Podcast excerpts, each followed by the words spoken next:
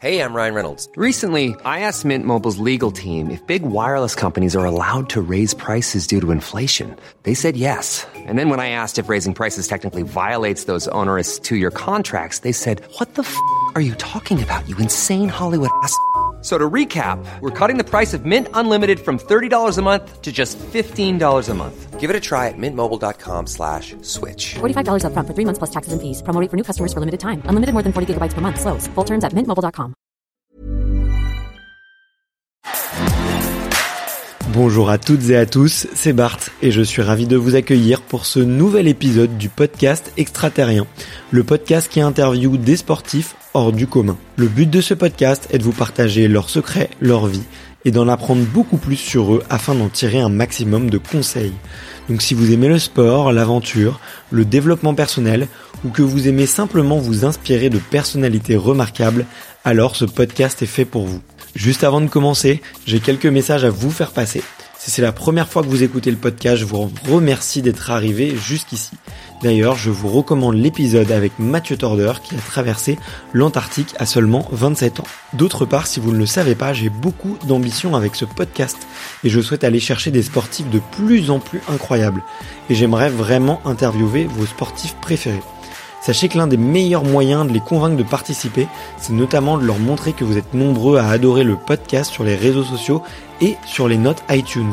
Donc si ce n'est pas encore fait, allez mettre une note sur Apple Podcast ou iTunes, c'est vraiment ce qui m'aide le plus à inciter des sportifs connus à venir témoigner. Si vous écoutez plutôt sur Spotify, vous pouvez très facilement le partager en story sur Instagram, taguez-moi et je vous repartagerai. J'en profite donc pour vous rappeler le nom du compte Instagram, c'est extraterrien.podcast. Suivez-le et vous y retrouverez les coulisses du podcast. C'est aussi un excellent moyen de me faire vos retours et de me suggérer des invités. Enfin, j'ai aussi créé une newsletter que vous pouvez retrouver très facilement dans Google en tapant extraterrien newsletter. C'est le premier lien qui remonte. J'y partage des bons plans santé, matériel, préparation mentale, des livres, des documentaires qui m'ont beaucoup inspiré. Allez, je ne vous embête pas plus et je laisse place à mon invité du jour. Ici. Et euh, bah écoute, tout est bon. On est en train de, on est en train d'enregistrer. Allez. C'est parti. C'est parti. Salut Isabeau, comment ça va? Ça va très bien. Et toi, Bart eh ben écoute, vraiment, euh, je, suis, je suis très content. Je suis très content. Je crois que c'est euh, mon premier déplacement depuis un petit moment pour aller à la rencontre des athlètes. Alors j'ai vu des, des, athlètes un peu sur Paris, en région parisienne et tout. Euh, il y a l'INSEP, c'est quand même une grosse facilité. Mais là, j'étais trop content de pouvoir, tu vois, me bouger. En plus, Aix-en-Provence, ça me rappelle le triathlon, euh, ça me rappelle euh, voilà les les deux les deux triathlons que j'ai pu faire ici et, euh, et j'étais vraiment très très heureux de, de pouvoir te rencontrer parce qu'il y avait plein de sujets qui me tenaient à cœur, euh, dont on pourra parler aujourd'hui. Euh, on pourra parler de, de, effectivement de, de mixité dans le sport, euh, de de, de, de famille. On pourra parler aussi de, de sport un peu plus un peu plus confidentiel et comment est-ce que tu t'en sors. Euh, donc je suis trop trop content et puis j'adore. Euh, euh j'aime bien tes réseaux, tu vois. J'aime bien avec la façon avec laquelle tu communiques. Donc donc je suis très content. Eh ben écoute, bienvenue dans le sud. En plus aujourd'hui, tu vois, petit rayon de soleil, donc c'est parfait. Et puis moi, je suis ravie de pouvoir discuter de tous ces sujets avec toi. Et oui, il me tarde. bah écoute, pareil. Et, euh, et en plus, t'écoutes un peu le podcast extraterrien, donc euh, je suis trop flatté. J'adore les podcasts sur le sport. Souvent, quand euh, je fais des sorties longues en endurance, quand je pars, voilà, pour 4-5 heures, j'aime bien me plonger dans les, les, histoires, écouter, voilà, tout ce que les athlètes ou les, les... souvent ça tourne autour de l'univers du sport, je dois reconnaître. Et au moins, j'y trouve de la motivation et ça me permet de passer le temps plus rapidement. J'adore. Bon bah trop cool. Écoute, c'est un du coup c'est un honneur et un double plaisir de de t'avoir parmi les auditeurs. Euh, bah comme tu le sais, du coup, il y a une question, c'est la question traditionnelle. On y revient tout le temps. c'est de savoir quel est ton premier souvenir de sport. Donc des souvenirs liés au sport, j'en ai beaucoup parce que bah, quand j'étais petite, j'étais carrément intenable. Donc c'est-à-dire que j'ai des souvenirs euh, dans mon jardin, euh, je tournais en rond, en courant, en essayant de battre des temps. Enfin voilà, et ça j'avais euh, 3-4 ans. Donc c'est ça a commencé très très jeune. J'étais indomptable. Euh, tous les jours, il fallait que je bouge, que je cours. Et euh, voilà, donc euh, j'ai beaucoup de petits souvenirs comme ça, mais mon premier vrai souvenir marquant, euh, celui que voilà, euh, dont je me rappelle comme si c'était hier et que je peux encore revivre et rien que d'en parler, j'ai la chair de poule. C'était ma toute première course de VTT. Donc Ok. euh, avant ça, j'avais fait un petit peu de judo parce que mon frère faisait du judo, mais bon, j'avais pas trouvé ça terrible, ça m'avait pas voilà plu plus que ça parce que il y avait pas ce côté nature. Ouais. Et mon frère s'est mis au VTT et je voyais ses courses le dimanche. Voilà, mes parents m'emmenaient et je disais putain, ça a l'air génial. Papa, maman, allez, s'il vous plaît, je veux faire la prochaine compétition. Ils m'ont inscrit. Je me suis pointée là-bas avec mon petit vélo de l'époque. J'avais aucune idée de ce que c'était. J'avais 5 ans. Enfin, c'est vraiment très très jeune. Et je me souviens comme si c'était hier d'être sur ce départ, de voir tout le monde qui est parti autour de moi et moi qui limite comprenais pas. Ah punaise, mais ça y est, c'est le départ de la course, faut y aller. Et ensuite avoir vite compris que en fait la course, euh, faut être à fond, faut doubler les concurrents. Enfin voilà, j'avais fait euh, tout ce circuit euh, vraiment avec cette volonté de me dire euh, allez, faut faut aller plus vite, plus vite, plus vite. Et ça m'a vraiment marqué. Et voilà, ça a été ma toute première euh, expérience avec le VTT. Et je bon, le résultat était pas terrible, hein, forcément à 5 ans, première course, euh, je savais pas trop ce que je faisais, mais j'avais compris euh, un petit peu ce truc de se dire, euh, ben je me dépasse, j'y vais à fond, je me donne. Et sur la ligne d'arrivée, j'ai dit à mes parents, euh, bon ben voilà, euh, le prochain sport que je veux faire, euh, c'est du VTT. Est-ce que Ouais. c'est possible d'aller au club de vélo avec mon grand frère? Et ils ont trouvé ça assez hallucinant que voilà, je me positionne sur un sport qui est le VTT. Je veux dire, à l'époque, c'était pas forcément un... j'ai horreur de ce terme sport de fille parce que pour moi il y a rien de pire que de dire que c'est Ouais. pas un sport de fille c'est un sport tout court Ouais. mais euh, voilà il y en avait pas euh, énormément et du coup euh, on a trouvé le club de VTT et à partir de là c'était le début d'une belle aventure Ah, trop chouette, trop trop chouette. Et t'es arrivé dans le club, euh, du coup, t'étais peut-être la, la première fille ou... alors je j'étais la première plus petite fille Euh, j'étais tellement jeune en fait que normalement ils prenaient pas les inscrits à partir de 6 ans c'était plutôt à partir de 7 8 ans. Donc du coup, ma mère a dû se mettre au VTT avec moi euh, en même temps pour euh, me suivre sur les entraînements et me ramener à la maison si j'étais pas en capacité bah, de tenir le groupe quoi, pour pas être un boulet clairement. Donc du coup, bah, elle aussi, elle a pris son VTT et euh, le mercredi et le samedi, c'était parti, on faisait des entraînements. Elle m'a jamais ramené à la maison et euh, au-delà de ça, elle a même pris du plaisir à faire du VTT. et Aujourd'hui, elle en fait encore. Ok, d'accord. Donc euh, génial quoi. Donc euh, avec ton frère, ta mère et toi, Et mon père qui a également suivi l'aventure. En fait, on s'est finalement euh, tous mis au VTT euh, en même temps. Ça a duré cool. pendant des années. Le dimanche, c'était balade en vélo. Donc vraiment, j'ai eu cette chance d'être suivie par toute ma famille. Mais écoute, franchement, trop chouette. Et tu vois, ça me, ça me donne une idée là. Tu sais, souvent, je parle, vu que je suis papa, je parle souvent de, de- du sport et de l'éducation autour du sport avec les enfants. Et euh, et euh, j'en parlais récemment euh, de d'un pote qui me disait ouais sur quel sport tu vas faire essayer ton fils? Moi je en fait j'étais plutôt en train de me dire je vais lui faire essayer des trucs que j'ai jamais fait euh, ou en tout cas que je fais très peu. Bon alors là il est passionné d'escalade il grimpe partout du coup euh, moi ça me va très bien c'est génial. En plus tu peux en faire en nature mais tu peux aussi en Mhm. faire dans, dans mi- en milieu urbain maintenant assez facilement. Et euh, et du coup, enfin, je trouve ça cool que ce soit les parents qui suivent et plutôt que les parents qui poussent. Euh, Mm. Donc, euh, c'est chouette. Ben, on a toujours eu l'éducation au sport, c'est-à-dire que ma mère euh, nous emmenait sur le salon des sports, donc euh, là où toutes les associations sportives ben, présentent euh, leur sport. Et euh, du coup, à chaque fois, voilà, on essayait euh, un petit peu tout avec mon frère. On était comme des dingues parce que voilà, on, on aimait ça. Donc le tir à l'arc, le baseball, un petit peu voilà tous les sports possibles et inimaginables. Et elle nous disait voilà, vous en choisissez un, et ensuite on va s'y tenir toute la saison, donc jusqu'au mois de juin, jusqu'aux vacances scolaires.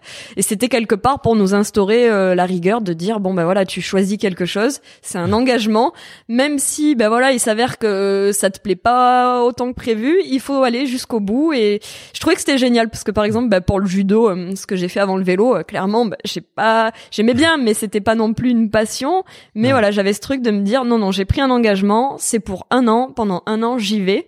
Et je trouve que ça a instauré euh, quelque chose que je, je traîne aujourd'hui dans le monde, euh, que ce Ouais. soit aussi bien sportif et professionnel, et que je trouve est hyper important, mais qu'on peut aussi avoir en dehors du sport, euh, si par exemple on fait du théâtre, si on fait de la musique. Mais je trouve que c'est hyper intéressant et épanouissant d'avoir une activité euh, en dehors qui permet voilà d'apprendre un peu la vie quelque part. Ouais, exactement. Et puis, euh, je trouve que c'est bien, tu vois, d'avoir le cette valeur de je commence, j'abandonne pas au premier échec, tu vois, et de au moins essayer de pousser un peu, parce que des fois, en fait, tu la passion, elle se crée un peu avec le temps. Euh, tu vois, je pense qu'il y a plein de sports où tu maîtrises pas tout de suite euh, les tenants et les aboutissants. va typiquement le vélo. Tu vois, la première fois que tu montes sur un vélo, Oui. je pense que peu de gens peuvent se euh, peuvent se vanter d'avoir réussi à pédaler et d'avoir réussi à tenir en équilibre dès le début. Non, tu tu tombes et puis tu recommences et puis tu tu tu roules. Alors sur le vélo, ça se fait assez rapidement, assez facilement normalement. Puis sur d'autres sports, ça peut mettre euh, vraiment plusieurs semaines, voire plusieurs plus longtemps. Et je trouve c'est bien d'avoir euh, de transmettre cette petite valeur de, de continuer. C'est marrant que tu les que Mm, tu mm. la mentionnes quoi. Ah ben, je pense que clairement, euh, pas grand monde ne peut dire j'ai fait une première séance de course à pied, j'ai adoré ça, c'est génial quoi. Donc euh, Ouais, c'est c'est un petit peu ça le sport. euh, souvent au début on se dit mais oh mon dieu mais qu'est-ce que je fais quoi? et en fin de compte euh, ça crée euh, du bien-être et petit à petit c'est l'inverse. On se dit mais comment je faisais avant? et ouais, je trouve exactement. que c'est le cas avec beaucoup d'activités, ce qui est génial. Ouais, c'est cool, c'est cool. Euh, je suis tout à fait d'accord. Là, t'as as mentionné que les courses à pied c'était un peu dur, c'est parce que tu t'es, tu fais un peu de prépa physique, j'imagine, à, côté. Et... Je- J'adore la course à pied, j'aime beaucoup le trail. euh, Donc euh, l'hiver, souvent, je me fais Ah, des, savais des euh, alors je, je dis petits parce que après euh, certains invités que tu as eu sur le podcast, ça va sembler assez ridicule, mais voilà, je fais des petits trails de 20, 21 kilomètres. euh, Attends, mais c'est déjà énorme, franchement. pour, bah à euh, côté de certains, euh, c'est sûr que ça peut paraître euh, assez. euh, Ouais, mais toi, t'as un petit, autre sport à mais, côté. euh, Oui, oui, oui, j'ai un autre sport, mais après c'est assez complémentaire. J'adore. euh, en fait, j'aime le sport en général. J'aime tous les sports un petit peu euh, de la création, sauf ceux qui demandent beaucoup de patience. mais euh, mais du coup, j'adore le trail, j'adore être dans la nature et je trouve que c'est assez cool de prendre sa paire de baskets euh, et puis c'est parti quoi. En vélo, ça demande un petit peu plus de préparation. Il faut s'équiper, il faut le casque, il faut le, préparer le vélo. Et j'aime Ouais. le côté liberté de la course à pied où euh, voilà en deux minutes, je peux être dehors et aller courir. Ok, ouais, trop bien, ouais. Et euh, ouais, vous, tu parles un peu de- d'entraînement croisé et tout maintenant euh, sur de la prépa physique, euh, parce que là, je j'en parle du coup avec euh, certains coureurs à pied, et c'est vrai que ça commence à rentrer un peu plus dans les mœurs, tu vois. De, c'est bien de croiser, ça te fait sortir ta zone de confort, ça travaille d'autres muscles qui vont ça se rend que t'oublies un petit peu sur la course à pied, par exemple. Euh, mais du coup, j'ai beaucoup vu, effectivement, euh, en tout cas, j'ai beaucoup vu de de, de coureurs qui passent un peu au vélo pour soulager un peu les articulations, faire du plus long aussi, euh, faire du plus confortable parce qu'on peut être à la Mhm. maison euh, et puis euh, et puis t'es assis aussi.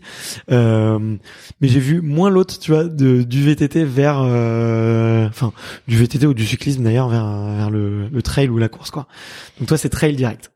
En fait, c'est une façon aussi de faire de l'entraînement sans être toujours sur un vélo et c'est aussi Ouais. une partie de déconnexion en fait d'avoir un petit peu moins de charge euh, mentale euh, liée au vélo de se dire bon bah voilà euh, c'est du vélo c'est tout de suite lié à l'aspect performance alors qu'en trail clairement j'ai un Ouais. niveau euh, plutôt moyen. Donc du coup il y a jamais de pression quand euh, je suis en course à pied. Je suis pas là à me dire bon bah il faut courir à telle allure il faut euh, que je respecte tel rythme ou que je fasse autant de kilomètres. C'est une pratique relativement libre pour moi que Ouais. j'aime beaucoup faire l'hiver. Voilà ça vient faire un complète- complément d'entraînement sans euh, rajouter de pression. Voilà vraiment une déconnexion euh, pour moi. Et ensuite je croise euh, énormément donc je fais beaucoup de musculation beaucoup de, de gainage euh, mais c'est ce qui permet voilà de jamais s'ennuyer euh, je trouve ça extrêmement bien de varier ses activités d'un point de vue physique mais aussi mental je pense que c'est très difficile si tous les jours on répète euh, plus ou moins bah, le- la même chose Ouais. que ce soit le même sport mais aussi les, les mêmes séances si toutes les semaines se ressemblent pour moi ça serait pas possible je Ouais. je suis un petit peu trop intenable pour ça. Il me faut de la variété et euh, j'ai de la chance. Enfin, je sais pas si c'est une chance ou si c'est euh, que j'ai voulu ça quelque part, mais le sport que je fais demande Ouais. de mixer énormément les activités, énormément les, les séances. Enfin voilà, c'est très varié et c'est Ouais. ce qui fait que je m'éclate tous les jours. Ouais, c'est clair, ouais. Et puis en plus, tu, c'est un sport qui demande quand même pas mal de volume. Euh, tu, alors, tu vas m'expliquer juste après comment se passe une compète et, et que les auditeurs. Alors moi, je sais, j'ai fait mes petites mes petites recherches, mais les auditeurs savent pas forcément euh, quand, quand on parle de d'enduro, de, V- de VTT enduro, de quoi de quoi il s'agit, comment se passe une compète et tout. Donc, euh, si on peut rentrer un peu dans le détail, c'est ça. Mais ça te demande quand même beaucoup de volume, comme euh, voilà, ça reste un sport d'endurance euh, avec une part d'explosivité aussi. Euh, et du coup, effectivement, euh, quand t'as beaucoup de volume d'entraînement, Enfin, moi, j'ai beaucoup d'admiration pour euh, justement ceux qui euh, arrivent à encaisser des volumes d'entraînement avec très très peu de de variations euh, finalement. Donc, tu pourrais nous raconter un peu d'ailleurs, pendant qu'on est sur le sujet, une semaine type. Là, tu me racontais en venant ici, du coup, dans la voiture, que tu faisais des, des, séances un peu de malade en, musculation. Attention, on rigole, on rigole pas. ouais, ça, ça, ressemble à quoi une, une semaine type et peut-être même une année type, parce que j'imagine que avec les compètes tu mets pas ton foncier euh, au même moment. Donc déjà, si on part sur une année au global, on va dire que nous, on a plus ou moins deux saisons. Donc on a la saison, on va dire hivernale, où on prépare la saison qui va être un petit peu plus euh, été-printemps des compétitions. Sur la saison euh, d'hiver, clairement, on va faire euh, bah, des heures de, de foncier, donc euh, ça va être beaucoup de vélo de route et aussi beaucoup de préparation assez générale, donc de la musculation, du gainage, pour faire en sorte que mon corps puisse être très résistant à tout ce que je vais devoir faire. Donc voilà. Et il y a l'aspect technique également qui rentre en compte. Donc bah, nous, on est qui rentre en compte l'hiver. Ouais, on est vraiment sur un sport où l'aspect technique est hyper important. On va dire que c'est assez équilibré entre la partie physique et technique. On serait sur du 50-50 quasiment. Et, ensuite, tu bosses, comment du coup ta partie physique? Le, le physique, ça va être surtout euh, ta partie physique et technique, euh, ouais. Le physique, ça va vraiment être voilà le, le deux gros axes, c'est le vélo de route et la musculation l'hiver. Et ensuite, tout ce qui va être technique, ça va être du BMX. Donc c'est une discipline olympique, euh, si ça peut parler un petit peu aux auditeurs, on la voit au JO. Et ensuite, euh, ça va être carrément de faire euh, des, des, des descentes. Okay où euh, je, je, voilà, je, me focalise uniquement sur les descentes. Je peux refaire 10, euh, 15 fois le même passage euh, sur des pierres, sur des virages, travailler la position, travailler mon ma vitesse, le freinage. Enfin voilà, il y a énormément d'aspects techniques à travailler et ce qui fait que voilà, c'est très varié et ça demande beaucoup de temps. Et ensuite, donc voilà, donc ça c'est vraiment pour la partie hiver, on va dire. Et ensuite, dès que vient le temps des compétitions, Là, on est euh, sur du spécifique euh, plus plus plus, donc euh, des sprints, des intervalles, des fractionnés, ben un petit peu comme un athlète qui préparait une course, une grosse course à pied quoi, hein, ou un gros trail. On, plus la saison se rapproche, plus on va être spécifique au sport et à son exigence. Ok, d'accord. Ouais.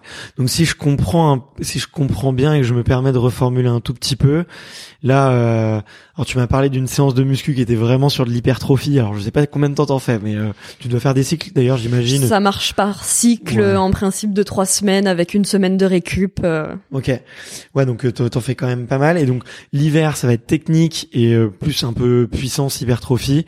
Et dès que t'arrives en été, là, tu vas être beaucoup plus sur du foncier, de l'endurance ou de l'endurance de force peut-être. Euh, L'endurance, je la pratique surtout l'hiver sur les longues ah, séances de 5 heures, 4 heures, voilà, des, des, des trucs assez costauds. Et plus la saison se rapproche, plus c'est de l'explosivité, donc euh, vraiment des fractionnés euh, ou qui font mal, quoi. Mais voilà. Et après, en principe, on a tellement de compétitions et tellement de déplacements que plus ou moins après, on navigue d'une course à l'autre avec mm. juste quelques séances d'entretien par-ci par-là.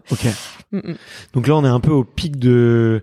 Enfin, on a, on a, on est sur un entre deux saisons parce que tu m'as dit que tu partais euh, là euh, bientôt au Portugal pour euh, une compète. Est-ce que du coup c'est ton pic de forme, il doit, il doit, il doit approcher, mais enfin ou je sais pas, au contraire il doit être un peu plus calme. Mais une, ta plus grosse semaine là sur cette intersaison, ça ressemblait à quoi en termes de d'organisation Je sais pas, c'est combien d'entraînements à peu près? En gros, je m'entraîne tous les jours et j'ai un jour un petit peu plus léger, on va dire, où euh, par exemple je vais faire un footing à jeun de 40 minutes histoire de voilà de juste euh, me dégourdir les pattes ou euh, une séance de une belle séance de yoga. Voilà, j'ai un jour assez light. Et ensuite je suis sur deux à trois jours avec deux entraînements. Donc le matin musculation, l'après-midi je vais avoir des sprints euh, ou euh, une séance de technique et ensuite euh, des belles journées. je complète le reste avec des belles journées d'entraînement, donc des longues sorties en VTT. Donc une longue sortie c'est quatre heures minimum et une longue sortie de vélo de route, voilà pareil entre quatre et cinq heures. Ouais, donc c'est quand même un sport où il faut une, énorme charge d'entraînement. Est-ce que euh, quand tu revois euh, la petite Isabeau, euh, il y a, tu vois, qu'elle est toute petite, 6 ans, qui a commencé le VTT, Est-ce que euh, elle, aimait ça un peu se faire mal ou ou elle aimait ça, euh, tu vois, cette partie un peu justement très physique et très technique avec le recul, qu'est-ce que qu'est-ce que t'en dirais? Je pense que j'ai toujours aimé me donner. Et c'est assez, je pense que voilà, quand on est enfant, c'est difficile de se dire, ouais, je vais, je vais y aller, je vais me faire mal, quoi. Je veux dire, à 6, 7 ans, c'est pas quelque chose qui est très courant, je pense.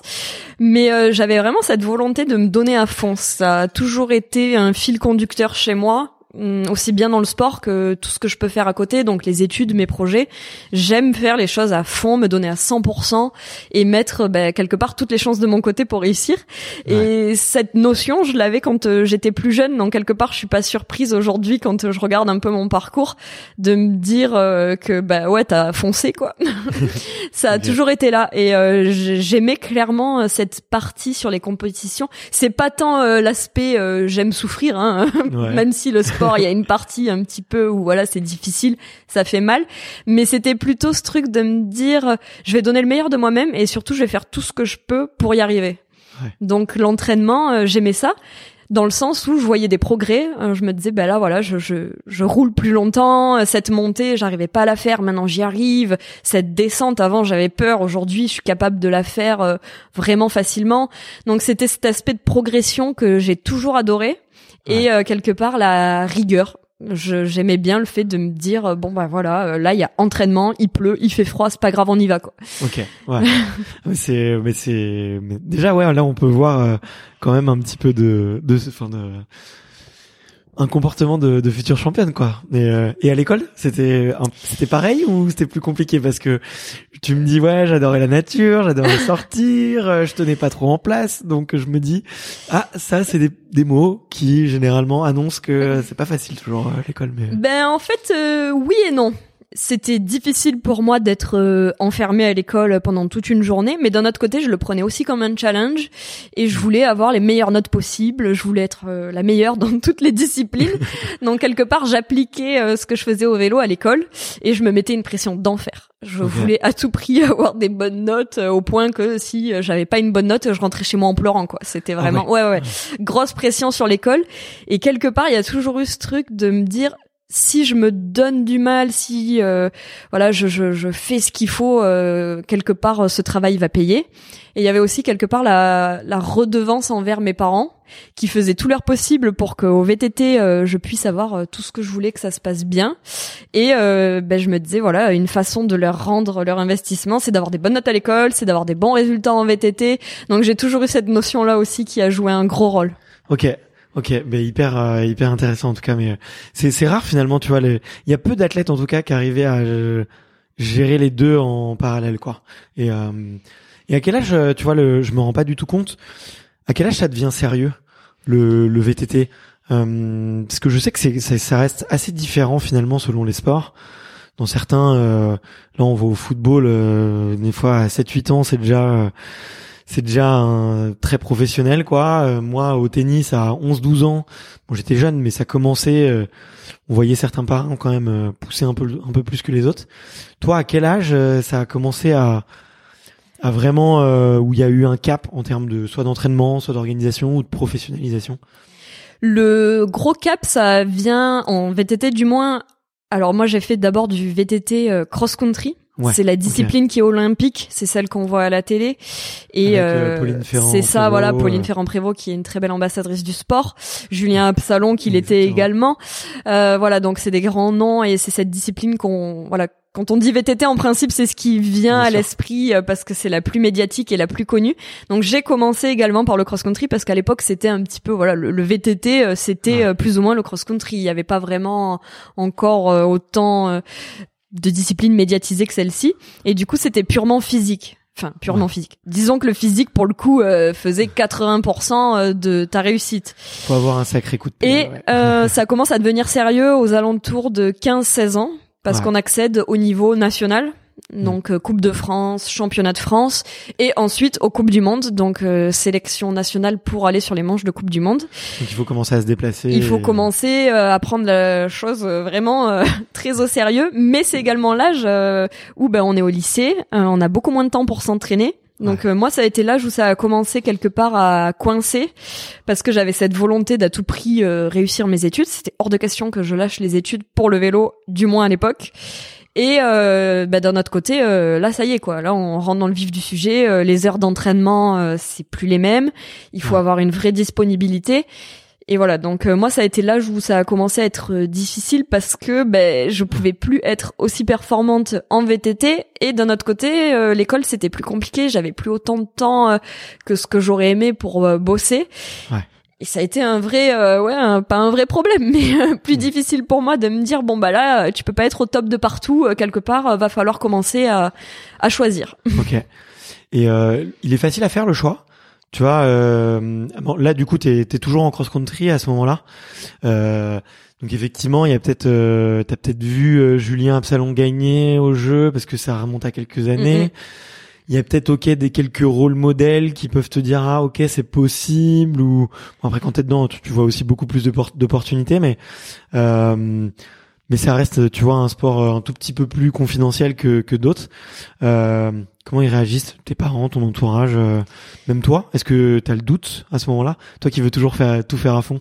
Ça a été très difficile parce que j'ai beaucoup de mal à admettre euh, quand ça bloque. Donc euh, je dirais pas l'échec parce que c'était pas un échec. Hein, euh, j'ai pas Ouais. arrêté le vélo, ça, ça aurait été un échec pour moi.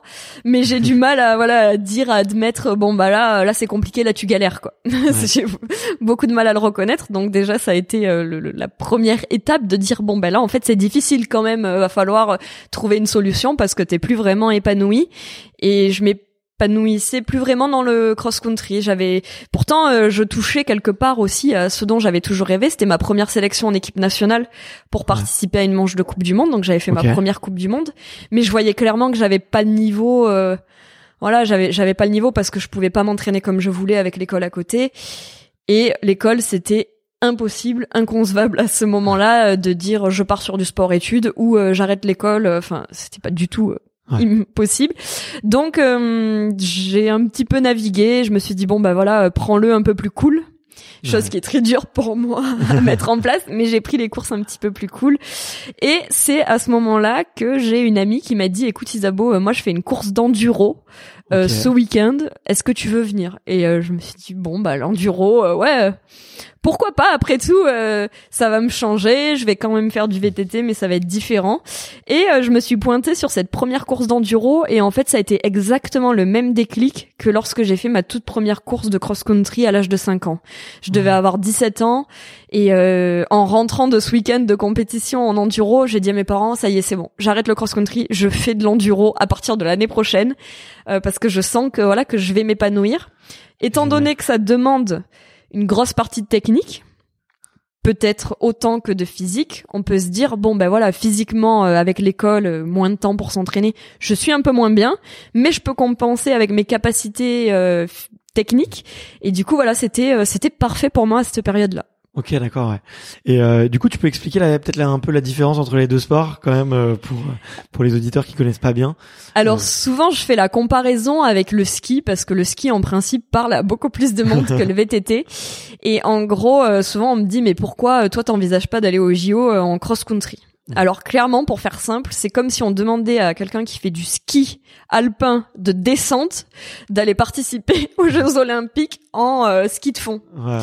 Donc c'est vraiment deux univers très différents. On peut pas vraiment basculer d'une discipline à l'autre. Ouais. Donc ça c'est voilà, c'est le premier truc, c'est pour que les gens se rendent bien compte que ça n'a rien à c'est voir, deux disciplines qui sont extrêmement différentes. Et ensuite l'enduro, pour le définir, je prends souvent le parallèle avec le rallye automobile en termes de format de compétition. On est un petit peu sur la même chose. Donc euh, une journée type de compétition en enduro VTT, c'est un circuit qui fait entre euh, 40 à 60 kilomètres. Sur ce circuit, il va y avoir des spéciales, comme en rallye. Les spéciales, c'est les descentes Ouais. qui sont chronométrées. Sur ce parcours de voilà Donc, entre il y a du 40 dé- et donc, Ça 60, veut dire qu'il y a du dénivelé. forcément pour avoir des descentes, il va y avoir de sacrées montées. Donc sur ce parcours, on va voilà partir faire une montée de 1 heure, 2 heures pour accéder à la première descente qui va être notre première spéciale. On fait cette spéciale à fond. Donc c'est comme si voilà, c'est une descente qui est chronométrée. Donc il faut être le plus rapide possible. C'est là d'où l'importance d'un bon en technique parce que pour descendre rapidement, forcément, techniquement, il faut être au top du top. Ouais. Arrivé en bas de cette descente, le chrono s'arrête et on part sur ce qu'on appelle la liaison. Donc un petit peu comme en, en rallye, on part sur la liaison qui n'est pas chronométrée, mais il y a un temps imparti. Ouais. C'est-à-dire qu'il faut que je sois à l'heure au départ de la deuxième spéciale Ouais. et ainsi de suite. Donc à la fin de la journée, sur ce parcours qui voilà qui fait entre 40 et 60 kilomètres, on a entre 4 et 5 spéciales, donc les descentes qui sont chronométrées. Et c'est le temps cumulé de ces descentes qui nous départage. D'où l'importance d'être le plus rapide possible en descente, Mm. mais d'être physiquement capable de tenir euh, une boucle pareille qui du coup ben voilà des fois c'est entre 4 à 6 heures de VTT. Donc euh, il faut pouvoir l'encaisser Ouais. et en même temps, une fois qu'on est dans la descente, être capable d'en mettre et de vraiment lâcher quoi, d'être Ouais. euh, en capacité physique, euh, d'être encore lucide même. Des fois ça, ça va jusque là quoi. Des fois on parle juste de lucidité, de quoi, d'être en capacité de de, de descendre sans se ramasser et, euh, Ouais, bien sûr. Et en plus, en plus, c'est des, des, ouais, des, des, des, des descentes hyper techniques, euh, hyper compliquées à faire. Je mettrai des petites vidéos euh, sur euh, sur Insta, mais euh, enfin, j'invite tous les auditeurs à aller regarder ton compte et regarder effectivement. euh, Il y a certaines vidéos où on voit ce que tu fais et c'est vraiment euh, assez impressionnant, quoi. Et, euh, il faut être, faut être lucide, tu vois. Et au bout de 4-5 heures de course. Vous avez bon, vous avez pas de chrono euh, spécialement, mais vous avez quand même un temps imparti. Il faut pas traîner, quoi. Faut pas traîner, non. En, Ouais. en principe, il faut quand même monter à un bon rythme. Et euh, ce qui est extrêmement difficile, c'est que, par exemple, si des fois on fait des montées de deux heures, Ouais. et en haut de la montée, j'ai j'ai cinq minutes pour me préparer et partir dans ma spéciale, partir dans ma descente. Donc après une montée de deux heures, euh, en cinq minutes, voilà, vite, je bois un coup d'eau, je mange un truc et il faut tout de suite arriver à basculer dans une autre façon de penser parce que finalement la montée ben je me suis gérée voilà Ouais. j'ai fait en sorte d'arriver enfin de maîtriser un petit peu euh, l'énergie que je Ouais. dépense et on arrive en haut c'est le moment du chrono là faut y aller faut tout mettre donc quelque part faut aussi réussir à débrancher euh, sur cette descente, mais ensuite on arrive au pied de la deuxième liaison et là on est reparti dans un truc de gestion, de faire sa montée au train pour pas laisser trop d'énergie. Donc toute la journée en fait on bascule de je suis focus, je suis un petit peu moins focus, je suis focus, je suis un peu moins focus. Et quelque part ça crée aussi une fatigue euh, mentale. Ouais. Mais voilà qu'on retrouve dans, dans certains sports également quand euh, ben voilà il y a, il y, a, y a des qualifications. Ensuite il y a des phases de demi-finale finale Mm. euh, voilà. Et je trouve que ça c'est un aspect du sport auquel on pense. Pas forcément mais euh, la gestion mentale de ça ça demande un effort quoi. C'est très présent aussi dans notre sport Ok. Et comment euh, comment on récupère de la fatigue, la fatigue mentale d'ailleurs? Je, je suis curieux de savoir euh, ta vision là-dessus. Alors moi, je travaille avec un préparateur mental pour justement euh, faire en sorte que ces cinq minutes avant mon départ en spécial, j'arrive à me reconcentrer à être de nouveau présente et quelque part à me remettre dans ma bulle. Oh, Je peux pas être dans ma bulle pendant six heures sur mon vélo, quoi. C'est juste pas possible. Ça serait beaucoup trop long. euh, Il y aurait trop de pensées Hmm. qui viennent. Donc il faut réussir à quelque part se déconnecter pendant la liaison.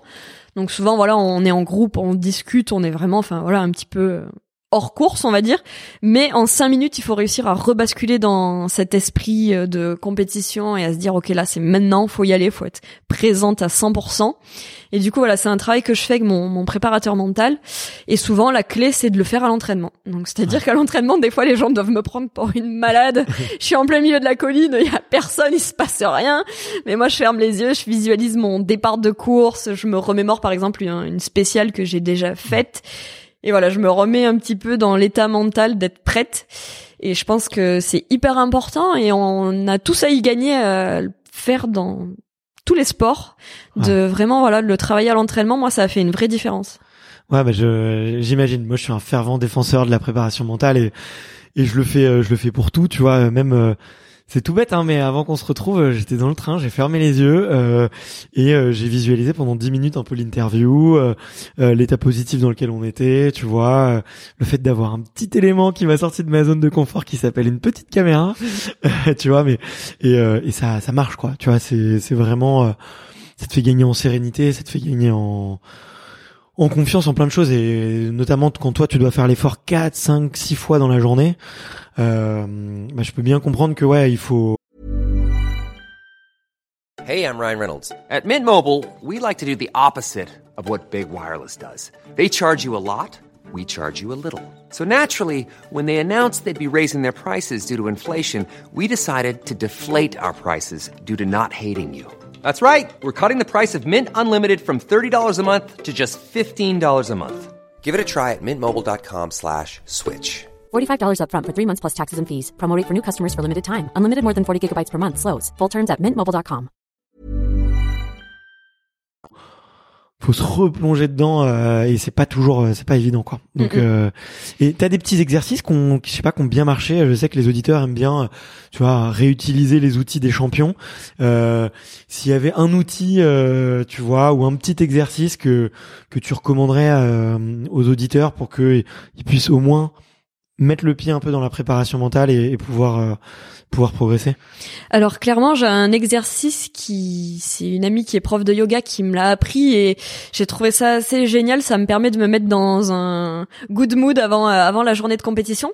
La veille, en fait, je prends, euh, c'est très rapide, hein, je prends un temps très court, mais je visualise en fait les étapes d'une journée qui serait parfaite pour moi euh, sur une compétition. Donc c'est-à-dire qu'après c'est très rapide, hein, on fait les étapes dans sa tête en accéléré, mais je me visualise au lever, voilà. Ensuite je vais faire mes petits exercices de, de mouvement euh, pour euh, débloquer mon corps au niveau articulaire. Ensuite je vais visualiser le petit déjeuner que je vais prendre, qui moi me fait plaisir avant une course. Je vais visualiser la musique que je vais écouter, ça ça fait partie voilà de mes rituels de course. Donc voilà, je, je pense à cette musique. Ensuite je pense au fait de sortir mon vélo, de préparer mes affaires, de m'habiller et carrément jusqu'au moment où euh, je prends le départ.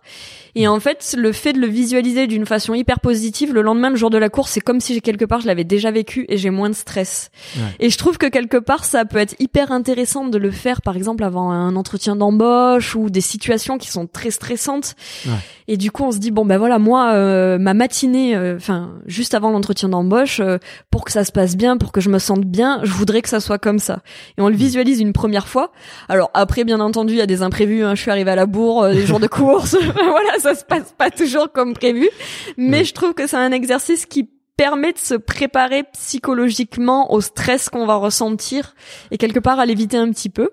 Et ensuite, il y a un autre truc que j'aime bien faire. C'est voilà, on a tous des journées compliquées où euh, ben, ça se passe pas comme on, on veut, on n'est pas en forme, euh, voilà, des journées pourries, hein, voilà, c'est comme ça. Je prends le temps de me dire, euh, ok, bon bah sur cette journée euh, qui était clairement pas idéale, qu'est-ce que tu peux en tirer de positif malgré tout Ouais. ou qu'est-ce que tu peux changer ou qu'est-ce que tu peux améliorer et souvent même si j'y pense pendant voilà une ou deux minutes ça va me faire prendre un petit peu de recul et en fin de compte je vais me dire ouais ok bon elle était pourrie mais ça pourrait être pire ou euh, mais ça bon ben ok euh, tu, tu l'as fait aujourd'hui tu le referas plus voilà c'est juste des tout petits euh, exercices qui quelque part sont de la préparation mentale aussi Ouais, génial. Mais euh, tout à fait, tout à fait. C'en est, euh, tu vois, du conditionnement pour être heureux, euh, être plus à l'aise aussi, tu vois, dans sa vie de tous les jours. Mais euh, en tout cas, super. Et euh, tu le notes sur un carnet? Moi, tu vois, j'ai un espèce de petit carnet de gratitude où je me force, euh, soit soit le soir, soit le matin, justement, à, à réécrire. Ok, hier c'était pourri. Mais voici voici ce qui était quand même génial dans ma journée et ça me tu vois ça me remet dans un dans un nouveau mood en me disant bon hier c'était en fait euh, une journée qui était pas terrible que j'ai que j'ai pas bien j'avais bien appréhendé j'étais pas dans un bon état d'esprit mais finalement à la fin de la journée j'ai quand même réussi à trouver trois quatre choses très positives qui rendent ma vie euh, un peu plus géniale entre guillemets hein. je je grossis les mots euh, en faisant exprès tu vois mais euh, tu le du coup tu utilises aussi de l'écrire un peu de temps en temps? J'utilise l'écrit, mais euh, sur un autre aspect. J'aime me faire des listes. Et euh, ça peut être des listes, par exemple, d'objectifs. Bon, bah cette semaine, euh, j'aimerais bien faire ça, ça, ça. Euh, ou alors plutôt des bilans. J'aime beaucoup faire les bilans. Par exemple, après chaque compétition, euh, je fais un bilan d'abord par écrit de mon côté, qu'ensuite on va reprendre avec mon préparateur mental pour voir ce qu'on peut améliorer. Mais je trouve que c'est hyper intéressant de se forcer à l'écrire. Je me suis Mhm. aperçue qu'en le mettant par écrit, ben, il y avait des choses auxquelles je pensais pas forcément avant, ou je passais au, un petit peu au travers. Voilà, les choses qui vont me déplaire quelque part ou euh, ben là euh, je suis obligée de les écrire. Alors du coup euh, ça, ça, ça les rend réels.